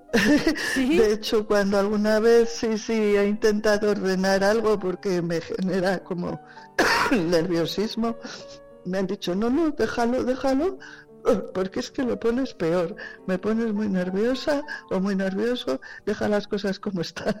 Sí. Así que Ma- sí, es de pero- familia, sí. pero vive en Yo casa- creo que soy la, la, la menos, la menos desordenada, pero Pero vive en casa Pero no con hijos, con marido. Eh, no, no, no, vivo ahora mismo con mi hermana. Ah. Bueno, entre las dos supongo que tengan la casa un, un poco en orden, ¿no? Mm, Bueno, sí, sí. Mm, Un poco sí. Y de, de cocinar, por ejemplo, ¿quién se encarga? Mm, No, mi hermana, mi hermana. Yo, yo ahí creo que, que me gusta, pero la verdad es que no, no, no me he puesto en condiciones, no. No, no, no le, no le llama la atención Mm. lo de acercarse a, a los fogones. Me gusta, me gusta verlo y me parece que es divertido, vamos, no sé, claro, otra cosa es cuando todos los días tienes que pensar qué vamos a comer hoy, ¿no? Porque eso ya es una rutina y es un rollo, pero pero el cocinar yo creo que es bonito, es divertido. ¿Qué, qué pregunta? Mira, se la, voy a, se la voy a hacer. ¿Qué va a comer hoy Elena Nevares? Que yo no sé qué tengo descongelándose del, Pues- del frigo. Pues últimamente eh, no, no comemos nada de carne, no sé. Mm, yo no la echo de menos, la verdad. Y a veces sí que pensamos, bueno, pues comemos algo hace mucho tiempo, pero, pero no. Últimamente, bueno, pues es legumbre, pescado, frutas. Eso es lo habitual. O sea, no come mucha carne, ¿por qué? ¿Por el tema ecológico o, o, o por qué? O simplemente Pues, porque no. pues un poco por todo. Mm, Me parece que, que, que puede, hombre, también me gusta, ¿no? A de vez en cuando dices que rico. Pero bueno, que no es algo que eche de menos, que diga, es que, es que no puedo pasar sin, sin, sin comer eh, algún día carne, no. Elena, ¿cuál es la última película, por cierto, que ha visto? Mm, No veo muchas películas de, de cine. No, algunas reposiciones en televisión sí que sí que veo. Bueno, hay películas que, que bueno que no me cansaré de ver, mm, pero que son ya clásicas. Eh, Estoy pensando en Casablanca, ¿no? Sí. Para mí es una de mis películas favoritas. Ajá. Pero, pero bueno, no, soy más de, de esto, de cine clásico que de, Sí, de cine clásico que- que, que de de cine acudir actual, a- ¿no?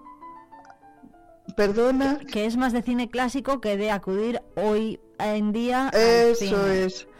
Vale, ¿Por Sí. qué? ¿No le gusta lo que se hace ahora mismo? ¿O Pues es un poco que eso, que mm, mi trabajo me impide mm, acudir a, las sesiones de la tarde, porque bueno, trabajo mañana y tarde, entonces casi para mí es más cómodo ver en casa alguna reposición de algún de alguna película que, que me ha gustado o que me parece que va a ser interesante. ¿Y series, por ejemplo, no ve ninguna? ¿No ve La Promesa, por Nada, ejemplo, no, de televisión no. española, que está No. pegando un...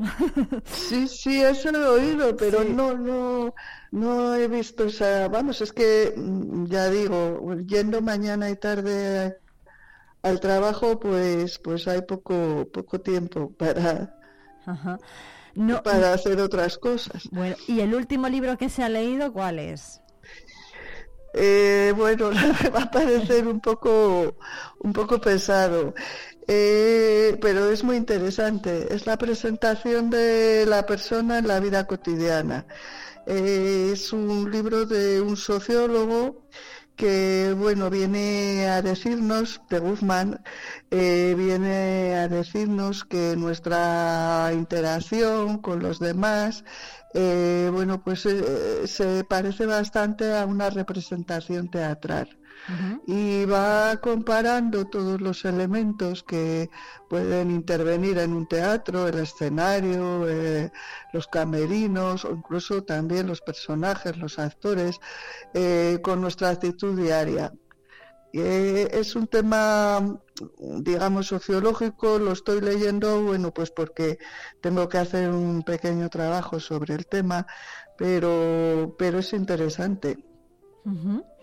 Bueno, pues eh, por cierto, eh, mañana, miércoles, viene Antonio Pérez Henares, le hemos entrevistado hace unos minutos, a presentar al Sí. Casino de Palencia La Española, que es su última novela histórica. ¿Le gusta este género? Sí, sí, sí, sí. Mm, bueno, eh, sin ser histórica, eh, para mí dos de los libros favoritos son La Ilíada y la Odisea, eh, que recrean la guerra de Troya, ¿no? De, de, eh, de la, bueno, son epopeyas griegas de, de escritas pues hace en el siglo VIII antes de Cristo, ¿no? Pero que eh, incluyendo elementos fantásticos y bueno, y un montón de, de, ingre- de- ingredientes, de sentimientos, de fábulas, de, de odios, de celos, eh, bueno, pues nos, nos, nos explican que fue aquel acontecimiento, ¿no? De, de la antigüedad, de la, de la guerra de Troya, si fue mito, si fue realidad.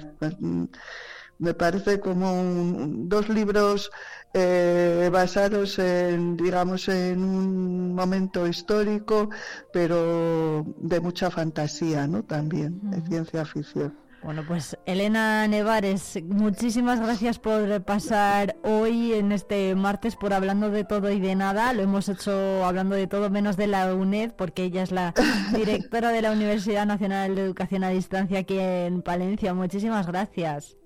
Gracias a vosotros y gracias por la música del comienzo de esta entrevista. Muchísimas gracias. Un abrazo muy fuerte. Pues con Mozart despedimos a Elena Nevares. Un abrazo muy fuerte, Elena. Igualmente, un abrazo fuerte. Gracias.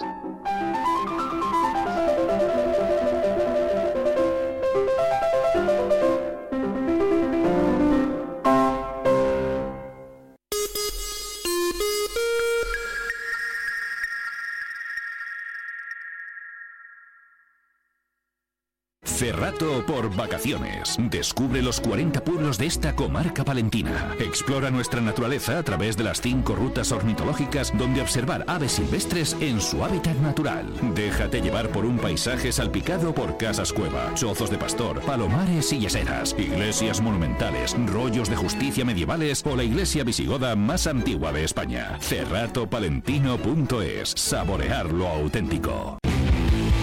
Talleres Multimarca Iván te ofrece la tranquilidad de dejar tu vehículo en manos de profesionales. Si buscas un vehículo de ocasión revisado y certificado, visita nuestra exposición. Talleres Multimarca Iván, en calle Alfareros 8. Peletería Prieto te propone una temporada repleta de prendas muy especiales. Déjate seducir por el color, las combinaciones sofisticadas, el diseño, prendas cálidas, los abrigos más suaves o las creaciones a medida. Descubre exclusivos accesorios confeccionados de forma artesanal. Peletería Prieto, prendas versátiles para personalidades únicas. Nos encontrarás en calle Mayor 76.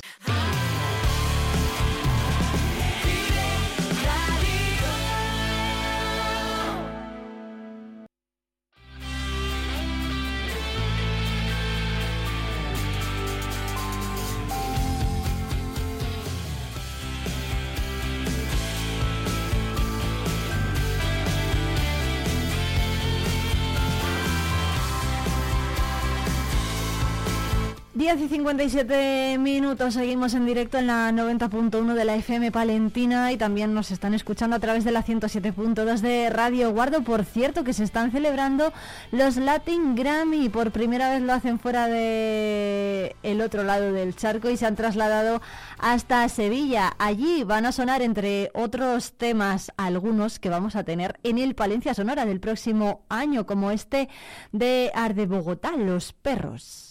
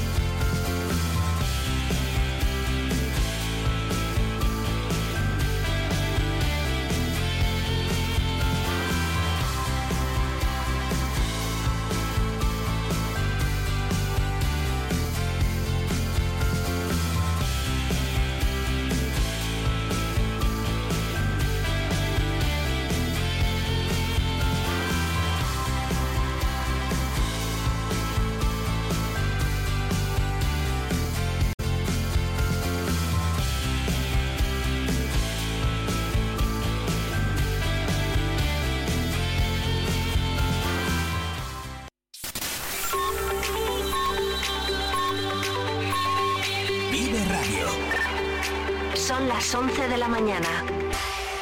Palencia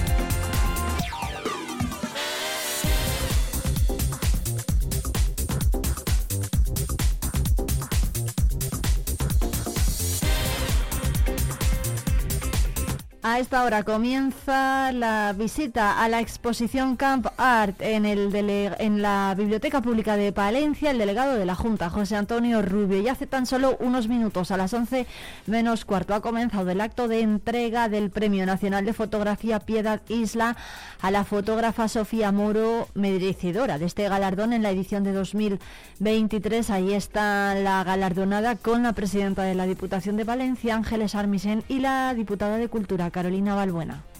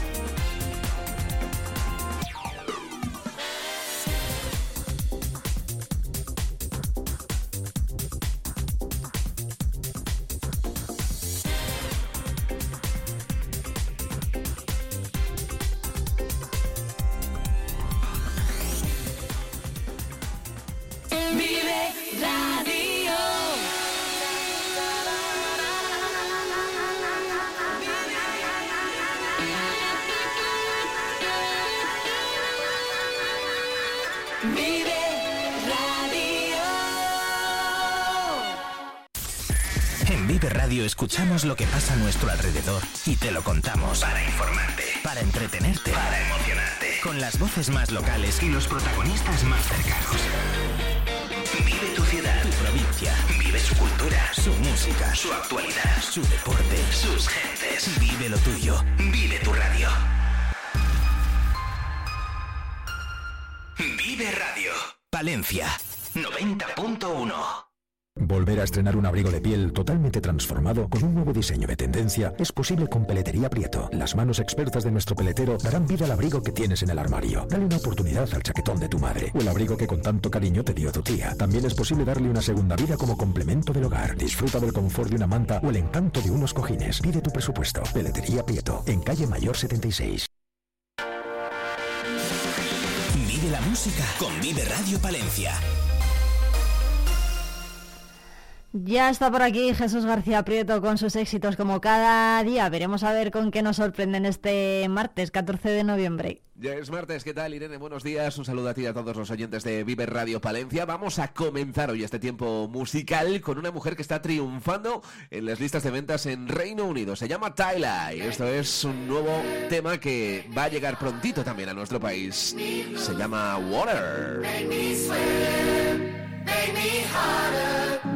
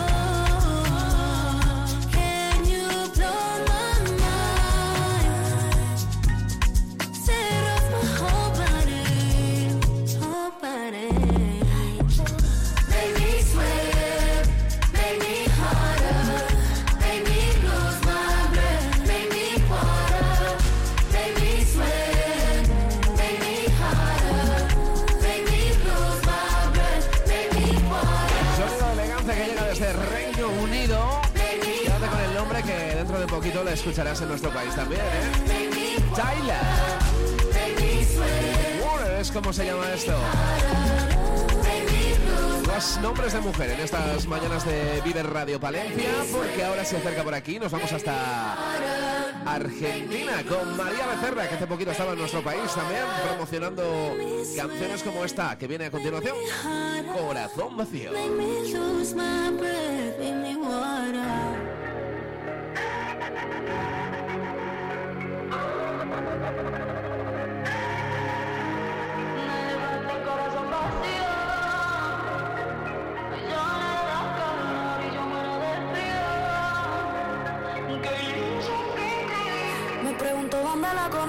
Pero creo que sé. Esa noche pasó de 5 2 y percocé. Tenía llamada tuya perdida en el cel. Imaginando lo peor, ya no sabía qué hacer. No sé si sé bien, pero llamé. Me gustó lo que escuché.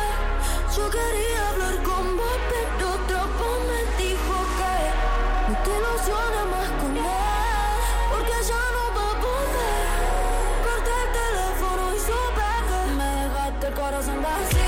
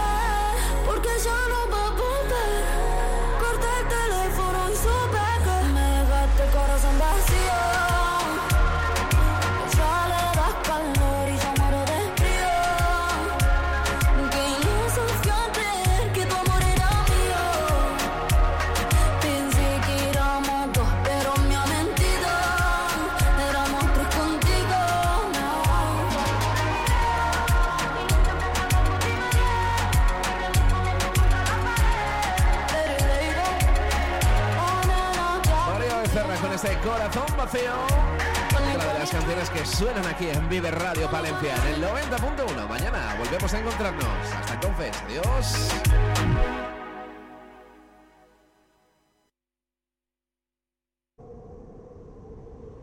Soldado a los perros porque me he escapado. Hunda mi colonia, la nariz del galgo. Corred con ganas que esta noche aguanto.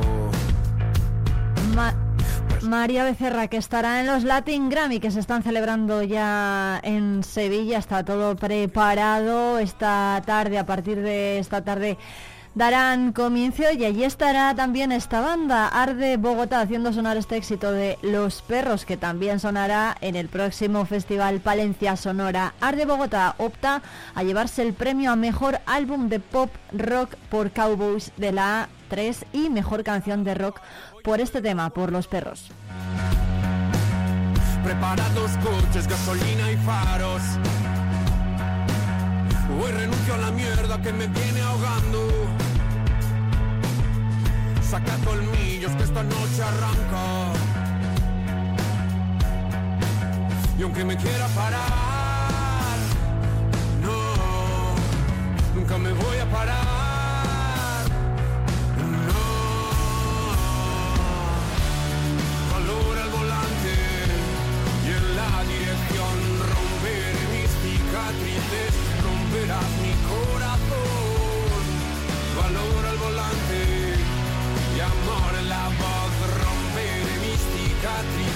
Romperás mi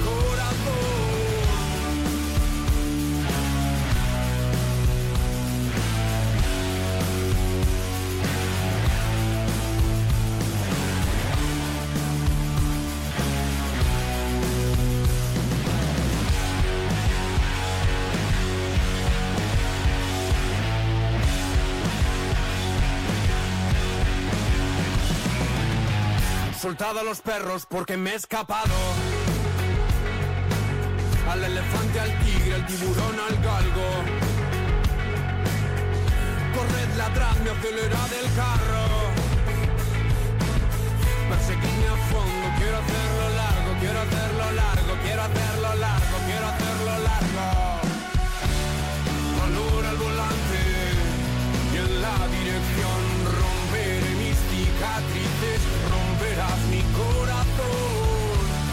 Valor al volante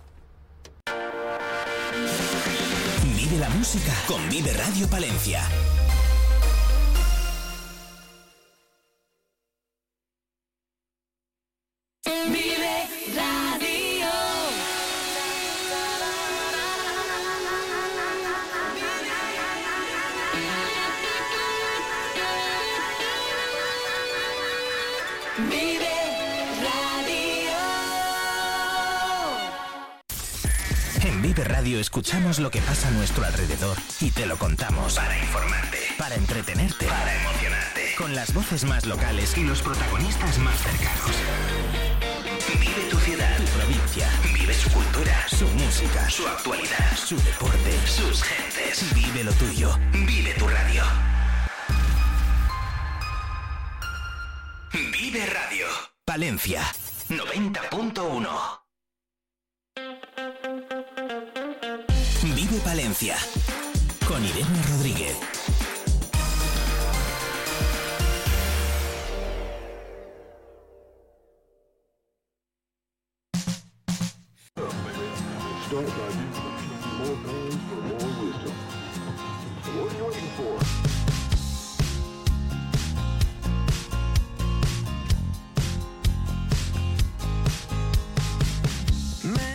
Están por aquí nuestros amigos de Jimeno Doncel, Oscar, ¿qué tal? Buenos días. Hola, buenos días. Bueno, muchas gracias por venir. Como siempre, hoy vamos a hablar de aparatos que podemos utilizar para abrir el coche. Sí, El coche, desde el móvil, por ejemplo, o con un reloj inteligente. sí, correcto. El reloj inteligente o el teléfono móvil ahora podemos utilizarle también para abrir y arrancar nuestro vehículo. ¿Cómo tenemos que hacer esto? A ver, eh, lo primero necesito saber qué modelo y marca del vehículo tenemos, ¿vale? Eso es lo más importante. No es eh, compatible con todos los modelos que hay en el mercado ni con todas las épocas que hay en el mercado de automoción. Pero sí que es compatible sobre todo con vehículos eh, de los últimos entre 15, 10 y 15 años, es compatible con el 80 o 90% de ellos. Qué fuerte. ¿Y qué necesitamos? ¿Un, un Sí. teléfono móvil? ¿Una aplicación? Un- Sí, claro, vamos a, eh, vamos a instalar un pequeño receptor en el vehículo que es externo al circuito del vehículo, ¿vale? Es decir, no le aumentamos ni le disminuimos la seguridad con el tema de inmovilizadores y todas estas cosas, pero sí que nos facilita un montón la vida, en el sentido de que nosotros nos arrimamos a nuestro coche y simplemente agitando nuestro teléfono móvil el coche se abre, por ejemplo, o el coche se cierra. Eso es un- está muy bien. O con nuestro smartwatch, perdón, con nuestro reloj inteligente, eh, los anglicismos ya sabéis, eh, con nuestro reloj inteligente podemos abrir y cerrar el, el coche. Exactamente lo mismo. Damos un botoncito del reloj el coche se abre o damos un botoncito y el coche se cierra. O sea, esto va conectado todo al sistema de seguridad del coche, al sistema eléctrico, ¿no? Sí, ¿Cómo claro. Sí, eso es un aparatito que lo que vamos a hacer es eh, pincharlo a la toma de diagnosis del vehículo, ¿vale? O el OBD, que conoce un montón de gente, y a través de esa toma de diagnosis del vehículo vamos a poder eh, enlazar con nuestro teléfono móvil o bien con nuestro smartwatch. Entonces es cómodo. Hay otros vehículos que ya traen sin necesidad de instalar este aparato, eh, vamos a poder directamente meterlo en el ordenador de a bordo y simplemente comprando nuestro aparato o la aplicación en el móvil vamos a poder gestionarlo a través del teléfono o desde el reloj. ¿Esto es compatible con unas llaves eh, convencionales? Sí, sí, sí, no tiene nada que ver. Eh, realmente es un aparato que eh, no interfiere en el sistema habitual del vehículo. Es decir, nuestro hijo puede llevar el sistema de arranque en su móvil o en su reloj y nosotros tenemos nuestras llaves convencionales. Realmente lo que estamos es añadiendo una llave a mayores en el vehículo, pero virtual. ¿Y qué pasa si se nos queda sin batería el móvil? O el móvil no, el, el reloj, el smartwatch, no lo podemos utilizar, evidentemente. Y no podrías arrancar el vehículo con tu smartwatch o con tu teléfono móvil. Tendrías que llevar tu llave física para poder abrir el coche y arrancarlo. Pero esto es seguro, porque seguro que a la gente que nos está oyendo dicen, sí, bueno, voy a agitar yo aquí el móvil, ¿sabes? Y dejar el coche ahí aparcado. A ver, realmente es más seguro que un, que un eh, eh, mando a distancia convencional de nuestro vehículo, en el sentido de que realmente nuestro vehículo lo que está haciendo es enlazar a través de un wifi o un bluetooth interno con nuestro reloj o con nuestro teléfono móvil y no estamos pendientes de lanzar una radiofrecuencia. Es decir, un ejemplo, estamos en una zona donde hay un inhibidor de radiofrecuencia. Nuestro coche no abre o no arranca con nuestro mando convencional. Sin embargo, con un teléfono o con un eh, Bluetooth sí que o un, reloj sí que nos arrancaría o nos abriría el vehículo, porque son frecuencias distintas. ¿Cuán- ¿Cuántos tipos de dispositivos? No sé si hay, habrá varios modelos, ¿no? Sí, hay un montón de modelos. Eh, nosotros de cara a la campaña de Navidad eh, hemos recibido eh, una serie de relojes distintos o incluso tarjetas modernitas, muy bonitas, en color azul en color dorado, que eh, nos gustan eh, eso y hay un montón de dispositivos. O sea, realmente lo que no podemos es hacerlo compatible con nuestro Apple o con nuestro... es- tiene que ser un, dispositivo preparado para que sea compatible. La gente lo, lo está demandando. Por ejemplo, en Palencia se utiliza mucho este tipo de artilugios. Sobre todo, sí, sobre todo gente eh, profesional. O sea, me explico a qué me refiero. Eh, eh, comerciales, eh, repartidores, dependiendo de, de personas que habitualmente utilizan muchas veces al día el coche o muchas veces al día eh, una furgoneta, hay muchas furgonetas o muchos coches que ya podemos preparar con esta serie de dispositivos. Entonces les es cómodo no tener una llave a la que tener que apretar o no apretar. Bueno, el- el- estos, este tipo de relojes se han presentado en ferias además internacionales. Se ha presentado en el Mobile World Congress de Barcelona. Bueno, Sí, sí, la verdad es que nosotros una de las ideas eh, la trajimos del Salón del Automóvil de París, eh, que cuando hemos estado, entonces eh, se ha traído esta idea porque los pioneros en presentar esta idea fue Volvo. ¿Vale? Lo que pasa es que después a posteriori se ha ido desarrollando y ha ido mejorando un montón, hasta el punto de que no se comercializa solo para Volvo, sino que lo podemos añadir en cualquier vehículo que tenga eh, lo que se llama una Smart Key o una llave de proximidad. Ah, o sea, solamente sirve para estos. Una llave de proximidad, ¿qué es? A ver, ¿Qué la es? llave de proximidad, correcto. La llave de proximidad es toda aquella llave que nosotros, teniendo la llave en nuestro bolso, sin meterla en ningún sitio, pulsamos el botón dentro del coche y arranca. Es decir, eh, la mayor parte de los vehículos o marcas a partir del año 2010-2015 ya traen esto incorporado. Sin que tengas tú que estar Claro. eh, dando al Peu- botón para que se abra el coche. Correcto, eh, Peugeot, eh, Seat, Audi, Skoda, o sea, grupo VAG completo, PSA completo, mm, la mayor parte de los Toyotas, Hondas. Hay un montón de vehículos que ya directamente eh, no necesitan llave para arrancar. Bueno, pues Ajá. en todos esos vehículos que no necesitan llave para arrancar, se puede eh, programar o el smartwatch o la tarjeta moderna. Eh, nuestro Renault Megane, nuestro Renault Laguna, eh, todos los Renaults, que la mayor parte de ellos funcionan con botón y ya no hay que meter la llave en ningún sitio, en el tarjetero, a todos estos coches les podríamos ya programar el smartwatch. Pero el resto de coches, Al resto de coches lo que hacemos es añadirle un aparato externo aparato. para que autorizar el arranque. ujú.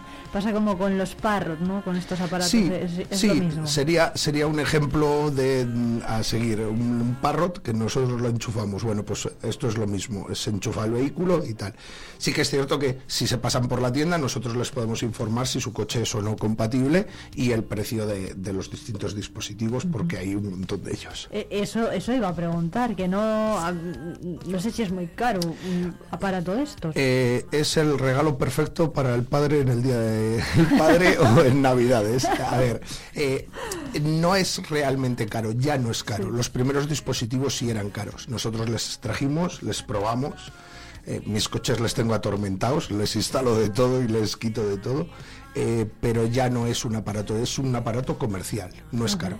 Bueno, o sea, es competitivo, vaya, y adaptado también a todos los bolsillos y a todos los vehículos, así que no importa tampoco que el coche sea muy viejo, ¿no? No, Eh, no, realmente eh, no necesariamente tenemos que tener un vehículo del año 2022 para montarle un sistema del año 2022. Lo Ujú. que estamos haciendo es eh, actualizar todos estos vehículos que salieron en el 2015 y que utilizaban cierto tipos de, de arranques proximity, pues poderles actualizar a sistemas del año 2023. ¿Y se puede arrancar el coche? Sí, claro. eh, o sea, es abrir, abrir cerrar y, y arrancar. arrancar. Sí, sí, Sin correcto. poner la llave. Sin poner la llave en Pero qué ninguna parte. barbaridad, es, eh, es, es que es genial, ¿no? Es súper Sí, cómodo. Sí, es súper cómodo, eh, sobre todo porque cuando dependemos de, de una tarjeta o de una llave o que muchas veces eh, las llaves proximity nos llegan a la, a la tienda y nos dicen eso de la perdí porque la metí en el bolso y no sabía si estaba allí y se perdió. Vale, pues el coche arranca, pero luego tú te vas de donde estás y al cabo de un rato te dice llave no detectada dentro del vehículo y dices, ¡ay, guau! ¿Dónde está la llave? Bueno, pues en este caso no puede ocurrir porque nuestra llave va en nuestro teléfono móvil, que normalmente no se pierde nunca, o va en nuestro reloj en la muñeca, que tampoco se suele perder porque le llevamos porque lo puesto. llevas encima. Es una buenísima idea, ¿eh? la verdad es que es genial y además funciona, pues eso, en otras partes del mundo, ¿no? También en Europa, o sea que... Sí, bueno, a ver, eh, realmente en definitiva eh, cuando nosotros lo estamos grabando en el coche o lo estamos eh, tal, es, son productos eh, testados a nivel europeo o a nivel mundial, ¿vale? Que funcionan estupendamente y que nos van llegando poquito a poco a España y nosotros en este caso somos pioneros en ello. Claro, pero por ejemplo, si, si este tipo de dispositivos no prolifera, al final las llaves están abocadas a desaparecer o podrían Mm, desaparecer o no. No, eh, la llave va a quedar como el- esa parte de arranque de, en caso de emergencia. Como bien has comentado antes, y, y si me quedo sin batería, vale, nuestra llave física no se queda sin batería. Aún así, en muchos casos el dispositivo, aún no teniendo batería, ¿vale? Arrimándolo a la- al arranque de emergencia del vehículo también nos va a funcionar, Ajá. aún no teniendo batería. Bueno, o sea que el trabajo de los cerrajeros en- para solventar problemas relacionados con el coche Sí, no va a desaparecer. No, no, no, pero ya no solo eso, sino que eh, un buen cerrajero como cualquier otro profesional tiene que actualizarse a los tiempos en los que vivimos.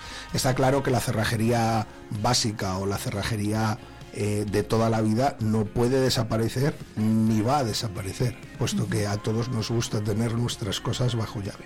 Bueno, y todo apunta a que precisamente este tipo de, de manejo ¿no? de las cosas también dentro del coche va a ser así. También se están estudiando dispositivos para controlar la música de este tipo desde el móvil o desde otro dispositivo. O sea que...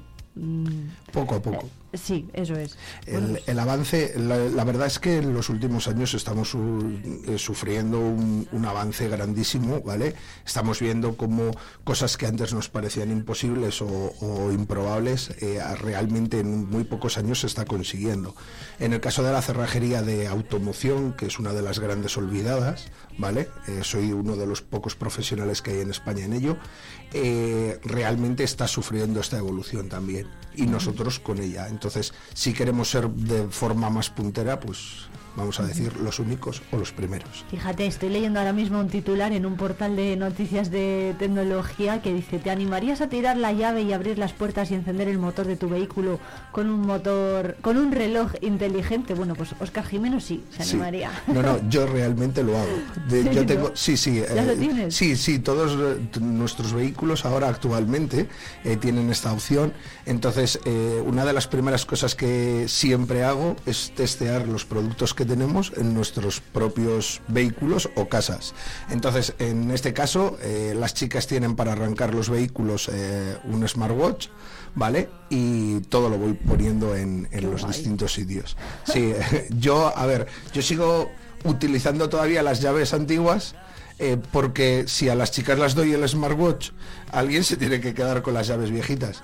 Y como diría el otro, yo soy siempre el basurillas, el que voy recogiendo todas las cosas que no quieren el resto. Las chicas no quieren llaves ya, para No, arrancar los coches, no. Eh, lo odian a muerte. Eso de llegar al vehículo y tener que utilizar una llave es imposible con ellas. Entonces, ellas se arriman al coche, el coche se abre de solo, montan en el coche, dan al botón y marchan.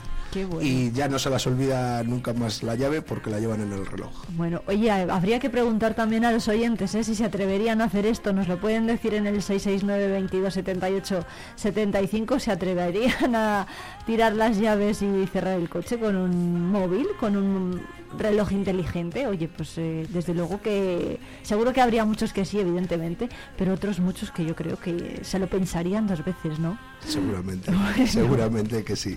Bueno, pues eh, que sepan los oyentes que todas estas dudas las pueden resolver también con Jimeno Doncel en su cerrajería, en la que tienen además todos estos dispositivos para observarlos, eh, comprarlos, probarlos, eh, preguntar dudas y, y demás. O sea que, oye, puede ser un buen regalo para estas navidades, no sé. Yo estamos encantados Bueno. en recibirles, en enseñarles los productos y que vean que realmente funcionan y que la evolución o las novedades también son buenas. Perfecto, pues Oscar Jimeno de Cerrajeros, Jimeno Doncel, muchas gracias. Muchas gracias a vosotros. que nos falta emoción. Eso es universal,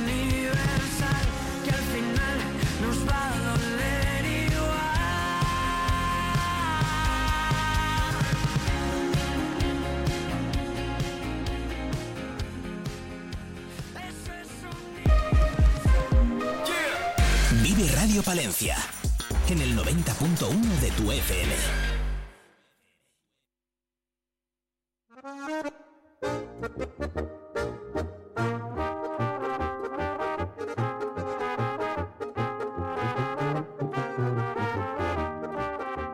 Hoy es martes, así que toca visitar, como ya saben, el centro de jardinería Los Enebros, a donde vamos cada semana con Juan Novo. ¿Qué tal, Juan? Buenos días. Hola, buenos días, Irene. Bueno, muchas gracias, hombre, por pasarte otra vez por los estudios de Vive Radio. Eh, vamos a seguir hablando de árboles. La semana pasada ya hablamos de por qué se caen, que es una pregunta que todos nos hemos hecho en estos días y bueno, nos dieron, nos dio Juan Novo muchas claves, ¿no? Pues desde cómo prevenir caídas hasta cómo poder detectar enfermedades. En este caso vamos a hablar de árboles de flor. ¿no? que podemos tener en el jardín o que vemos habitualmente en parques de pueblos y de la capital. ¿Y cuáles son los más utilizados? Juan, los, o los que más le gustan a Juan Novo. Sí, como, como bien dices, sí que tenemos eh, aquí en esta tierra pues bastantes posibilidades en cuanto, en cuanto a árboles ornamentales y dentro de ellos pues eh, los árboles de flor es, es una, una posibilidad eh, que, que nos puede servir desde luego para para que nuestro jardín luzca de otra manera un poco más singular. Bueno, hay muchos, están los cerezos, ¿no? O los ciruelos. Ahora me ahora nos desvela Juan Novo si se llama cerezo o ciruelo, el árbol que siempre vemos aquí en primavera, ¿no? Con, con la flor rosa Sí, japonesa sí. típica. Sí, el- yo creo que la gente lo llama cerezo ornamental. El, el nombre técnico, que, que yo a veces, sí es verdad que los, los nombres comunes, fíjate, no los controlo tanto como los técnicos al final, pero es el pronus pisar de que yo creo que la, la gente es que lo llama o es conocido como, como cerezo de flor o cerezo Mm. ornamental. Y bueno, este es, este es uno de los más conocidos o de los más comunes.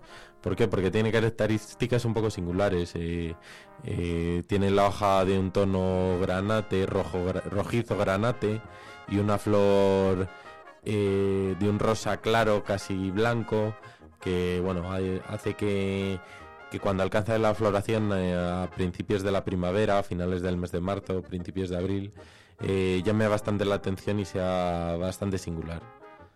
Bueno, pues nos apuntamos este... Por cierto, en invierno, ¿qué cuidados tenemos que darles a estos árboles? ¿O no hace falta ningún cuidado especial? No, no hace falta ningún cuidado así, más allá del de, del de las podas para controlar el crecimiento, que ya como comentamos en el programa anterior, eh, pues tienen que ser podas que no sean excesivamente agresivas. Porque, Mm. Mm, y de esta manera, eh, de alguna manera, eh, si queremos controlar el crecimiento, eh, lo tenemos que hacer eh, a través de podas, pero no hacerlas muy agresivas porque esto, por así decirlo, daña excesivamente el árbol, le debilita y hace que sea más fácil que, que tengamos algún tipo de problema o algún tipo de enfermedad. Entonces, bueno, ¿cuánto podemos, hasta dónde podemos podar?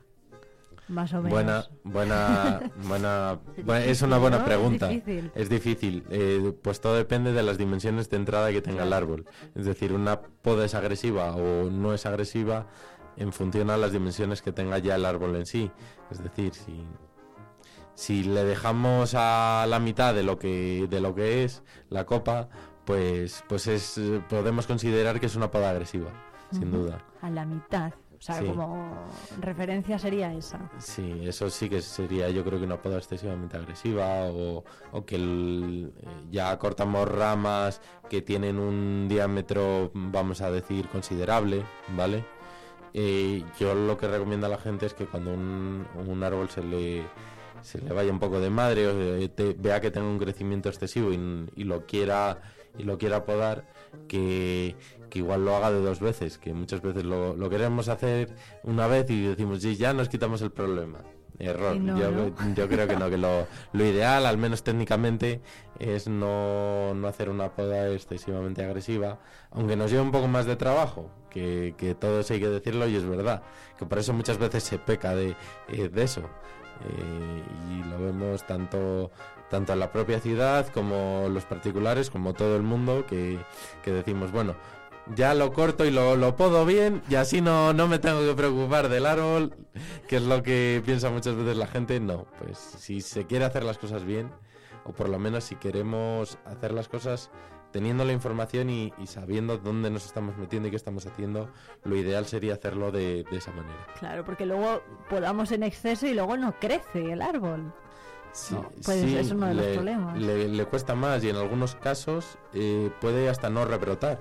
Anda. Es decir, si esos eh, esos casos que, que los que tenemos que, mm, que bueno que vemos setos típicos setos de Leilandi que ya han alcanzado una dimensión de 5, 6, 7 metros y de repente la, eh, eh, se le ocurre a quien sea dejarlo a 2 metros súper reducido. Mm, En muchas ocasiones estamos dañando al árbol en exceso y eso, aunque no siempre, corremos el riesgo, por lo menos, de, de que el árbol no llegue incluso a rebrotar. No solamente de debilitarlo, sino en algunos casos más graves de que no nos llegue incluso a rebrotar y eso sí que es un problema. Bueno, pues eh, los oyentes que se apunten esto eh, de podar de la forma adecuada. Hay otros árboles que podemos encontrar o bueno plantar en el jardín. Uno de ellos es el manzano de flor, que es diferente al manzano que todos conocemos de la flor blanca, ¿no? Eso es. Un- por un lado está el, el manzano que conocemos que da la fruta, que es el, el árbol frutal, por así Sí. decir. Y por otro lado está, que es mucho menos conocido sin duda, pero que existe, es el manzano de flor.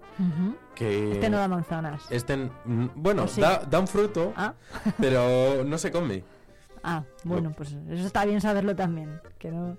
Y, y claro, ¿Y es un, es? es un fruto. Bueno, hay diferentes manzanos de flor, pero mm, les hay yo creo que diferentes tonos. Yo creo que. Creo recordar que les hay rojos y amarillos, dependiendo de la variedad. Y lo que pasa que es un fruto que no, no se come al contrario de- del manzano. Ajá. Eh, El mm, fruto sale ahora, en otoño. ¿Puede ser? Sí, puede ser, puede ser, sí, eh, sí, porque primero es la flor, esto en todos los en todos los árboles es así y, y luego se produce el cuajado del fruto. O sea que sí, seguramente sea sea también en otoño como el manzano, como el frutal. Bueno, ¿cómo es este árbol? ¿Cómo es la flor de este manzano? Pues es una flor blanca, ¿vale? Pero lo más... eh, aparte de la flor, que es una floración grande y abundante, también una cosa característica es que, eh, y nosotros muchas veces lo, hemos recomendado para jardines no muy grandes, porque es un árbol que no crece mucho, tanto en cuanto a rapidez de crecimiento como a, a- a la altura que puede llegar a alcanzar. Son árboles que no, no te van a dar esos problemas de que tienes que andar muy preocupado de podarlo porque crece demasiado. No, este árbol no. Este árbol pues nos puede servir para, para eso, para simplemente de para adornar un poco el jardín sin querer tener un árbol de grandes dimensiones que nos que nos dé sombra, que, que podemos hablar de ellos luego más adelante, de los árboles de sombra, pero en este caso no, no cumpliría esta función. ¿Cuánta, ¿Cuántos metros de altura puede alcanzar el manzano de flor? Más o menos. Mm, No, no lo sé exactamente, pero pero mm, creo que puede alcanzar alrededor de los 3 metros, una cosa así. Nada, nada que ver con, con bueno con otro tipo de árboles que, que nos llegan a alcanzar alt- alturas de 6, 7, 8 metros, incluso a veces hasta más. Bueno, bueno. Hay otro mm, árbol que es el arce platanoide. ¿Qué árbol es ese? Ese lo vemos aquí en Palencia. Eh, sí, sí, bueno, lo, yo creo que sí, lo podemos ver. Eh, dentro los, los acer son es una variedad bastante común, ba- bastante característica de, de árboles y mm, que tiene una característica mm, que los une, que es el tipo de hoja. El tipo de hoja de los acer es una hoja palmeada. Eh, este- esta hoja es, eh, aparece en el, si no recuerdo mal, en la bandera de Canadá. Pero no es el pla Ah, sí, el arce, Sí, la hoja sí, de arce, es verdad. Sí, sí, sí, sí, sí. Pero no es el platanero que estamos, acos- que No, estamos todos acostumbrados a ver, no, es otro. Hay diferentes tipos de, de arce, desde, eh, yo qué sé, frimani, eh, platanoide, pseudoplátano, ¿vale? Y los hay también de diferentes colores. No recuerdo ya, pues, ya fíjate, no sé si es el platanoide o el pseudoplátano, uno de los dos, una característica que tiene es que cambia el color de la hoja en función de la estación del año. Ah, sí. Entonces, sí. Pero es de hoja perenne. Es, es de hoja perenne, sí. Es de hoja perenne. Y ahora, por ejemplo, en otoño. No, es de hoja, es de hoja caduca, Es perdón. de hoja hoja caduca, se le cae, se le cae.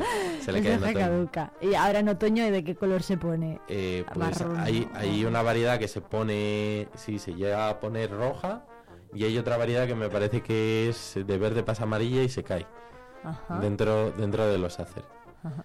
¿Qué tenemos que tener en cuenta para cuidar de esto, de esta especie de árbol? Nada especial. Pues, bueno, eh, influye la calidad del terreno. mm, También. No es un árbol especialmente rústico como pueda ser un plátano de sombra o como pueda ser una acacia o como pueda ser un almendro.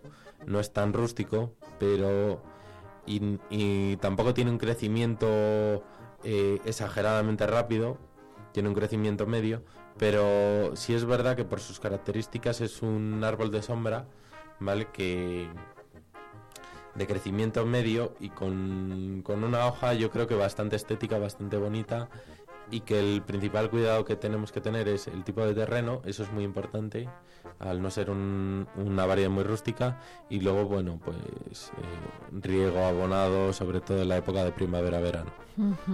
¿Hay algún árbol más que cambie de color su hoja ahora en otoño? Eh, uno muy conocido y Sí. bastante comercializado es el liquidámbar.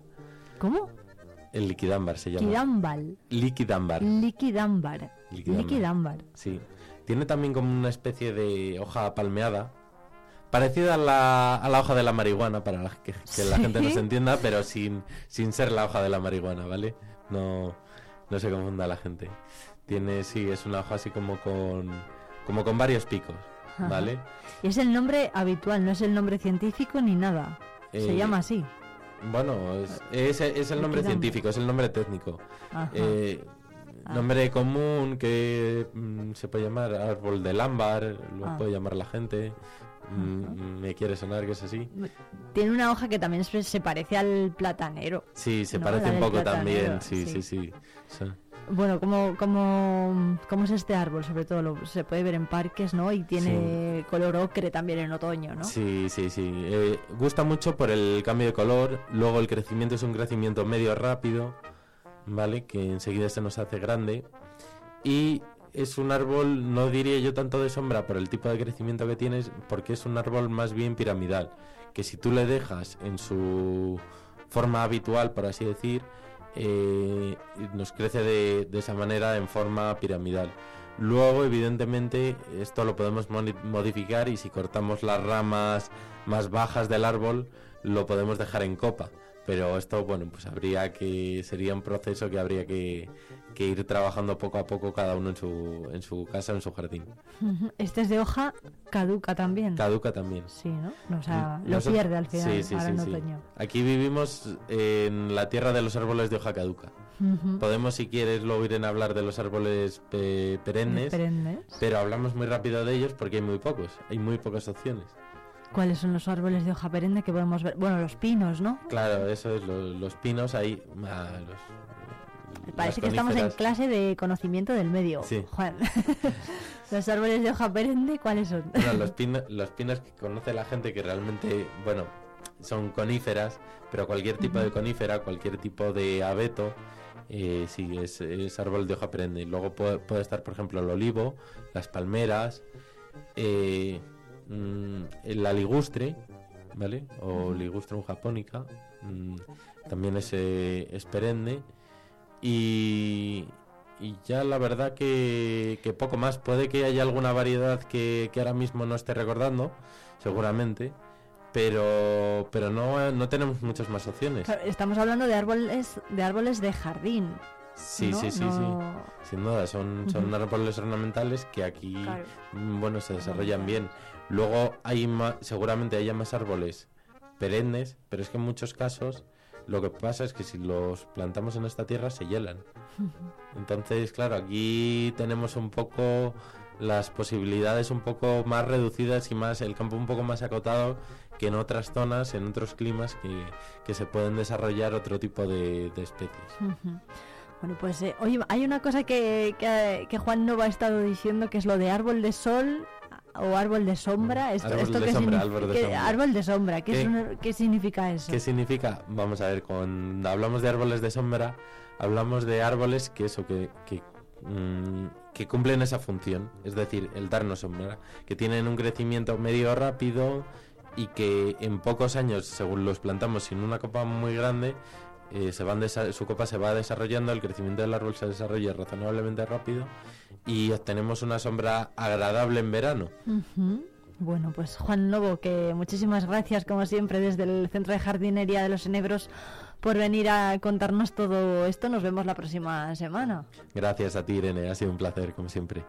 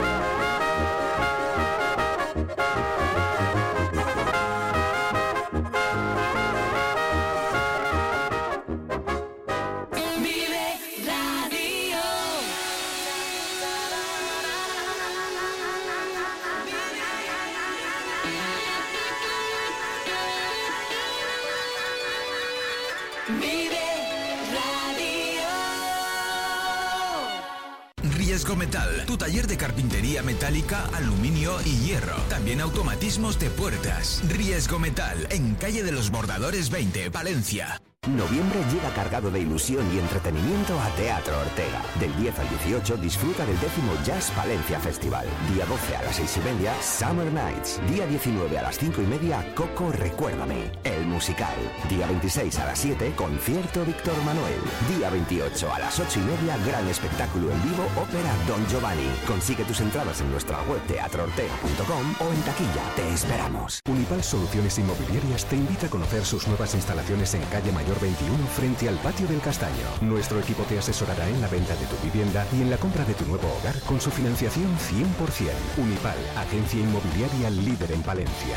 Atención agricultor, la red de concesionarios New Holland te trae una oportunidad única en Castilla y León. Del 20 al 26 de noviembre te invitamos a las jornadas de equipos usados de recolección en Grijota, un evento en el que podrás ver en nuestras instalaciones infinidad de máquinas totalmente certificadas y revisadas con todas las garantías. Recuerda, del 20 al 26 de noviembre, jornadas de equipos usados de recolección. Te esperamos en Agroferva, carretera de Carrión, kilómetro 6,3.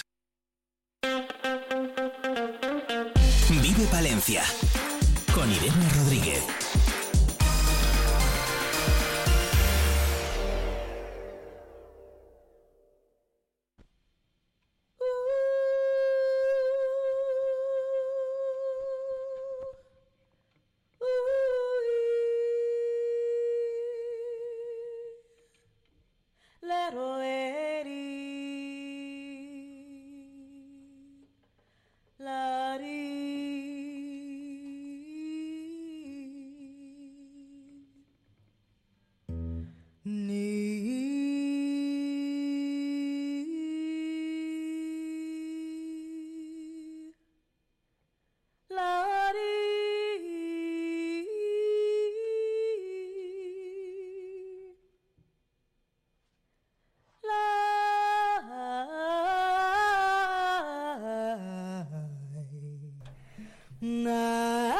Jazz Palencia Festival continúa este fin de semana con dos citas con mayúsculas. Eh, La primera de ellas va a ser la de Kyle Eastwood. Llega el sábado 18 de noviembre a las 8 y media de la tarde al Teatro Ortega. Pero antes, el viernes 17 de noviembre a las 9, tendremos el gusto de tener aquí en Palencia a Camille Zurman and the Darrell Green Quartet. Con la música de Camille Zurman terminamos y enseguida está por aquí Lola Bolleda para contarnos todo el avance informativo que van a tener en la 8 Palencia.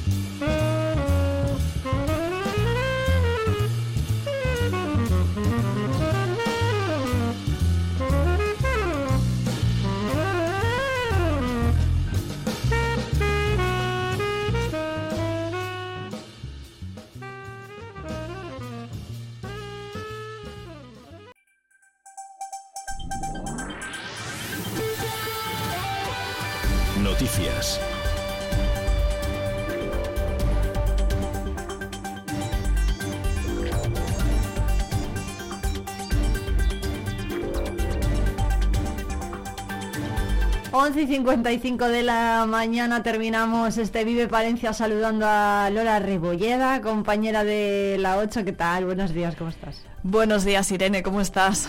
Pues, pues muy bien, ¿y tú? bien, sobrellevando aquí esta mañana un poco gris a pesar de las altas temperaturas. Pues mira, hoy eh, aquí en la 8 Palencia y también en los informativos de Vive Radio Palencia pondremos el foco en lo que está ocurriendo en Alar del Rey, en esa jornada del grupo Promecal que pone el foco sobre la economía circular para la mejora de las explotaciones, eh, presentada por el director de Diario Palentino, Jorge Cancho, moderada por el director de la 8 Palencia y también de esta casa de Vive Radio, Álvaro Lantada, va a contar con la participación, entre otros, de Gerardo Dueñas, del consejero de Agricultura, Ganadería y Desarrollo de la Junta, y también estarán el director de Agroban y la presidenta de la Diputación, muy pendientes de todo lo que se trate en ese foro sobre un sector tan importante como es el agroganadero para nuestra provincia. E Irene, aprovechando eh, del sector agroganadero, echamos un vistazo a los eh, pantanos y por fin hay buenas noticias. Mira que ha llovido, ¿eh? pero a veces eh, no llueve lo suficiente para que se refleje en el agua embalsada, pero parece que por fin sí. Y al final esto es una de las noticias que más nos debería alegrar porque el agua es eh, vida y con la sequía pues está demostrado que no se puede vivir, vamos, que no hay una vida de calidad. Pues eh, dice la CHD, la Confederación Hidrográfica del Duero, que hay un año hidrológico excepcional gracias a las lluvias en el sistema del Carrión, es decir, en los pantanos de Compuerto y Campo Redondo. Están casi al 53% y el sistema del Pisuerga pues se encuentra en fase de recuperación tras dos años de profunda sequía y los eh, valores pues están en torno al 25% más o menos. Una muy muy buena noticia. Y hablamos eh, también, Irene, de radioterapia, porque muy pendientes eh, los pacientes del cáncer y eh, las personas en general de Palencia, ¿no? Porque es un servicio que merecemos tener, que es debido tener en nuestra provincia, de las noticias que llegan en torno a esa unidad de radioterapia.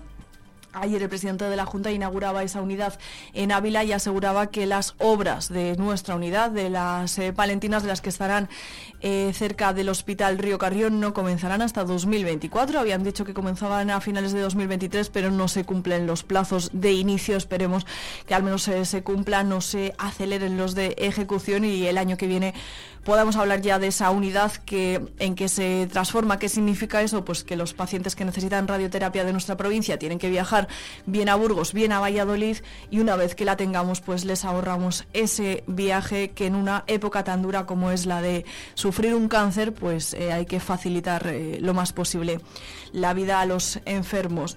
Y hablamos, Irene, seguro que has oído hablar del fentanilo, de esa droga Sí. zombie de Estados Unidos. Menudas imágenes, ¿eh?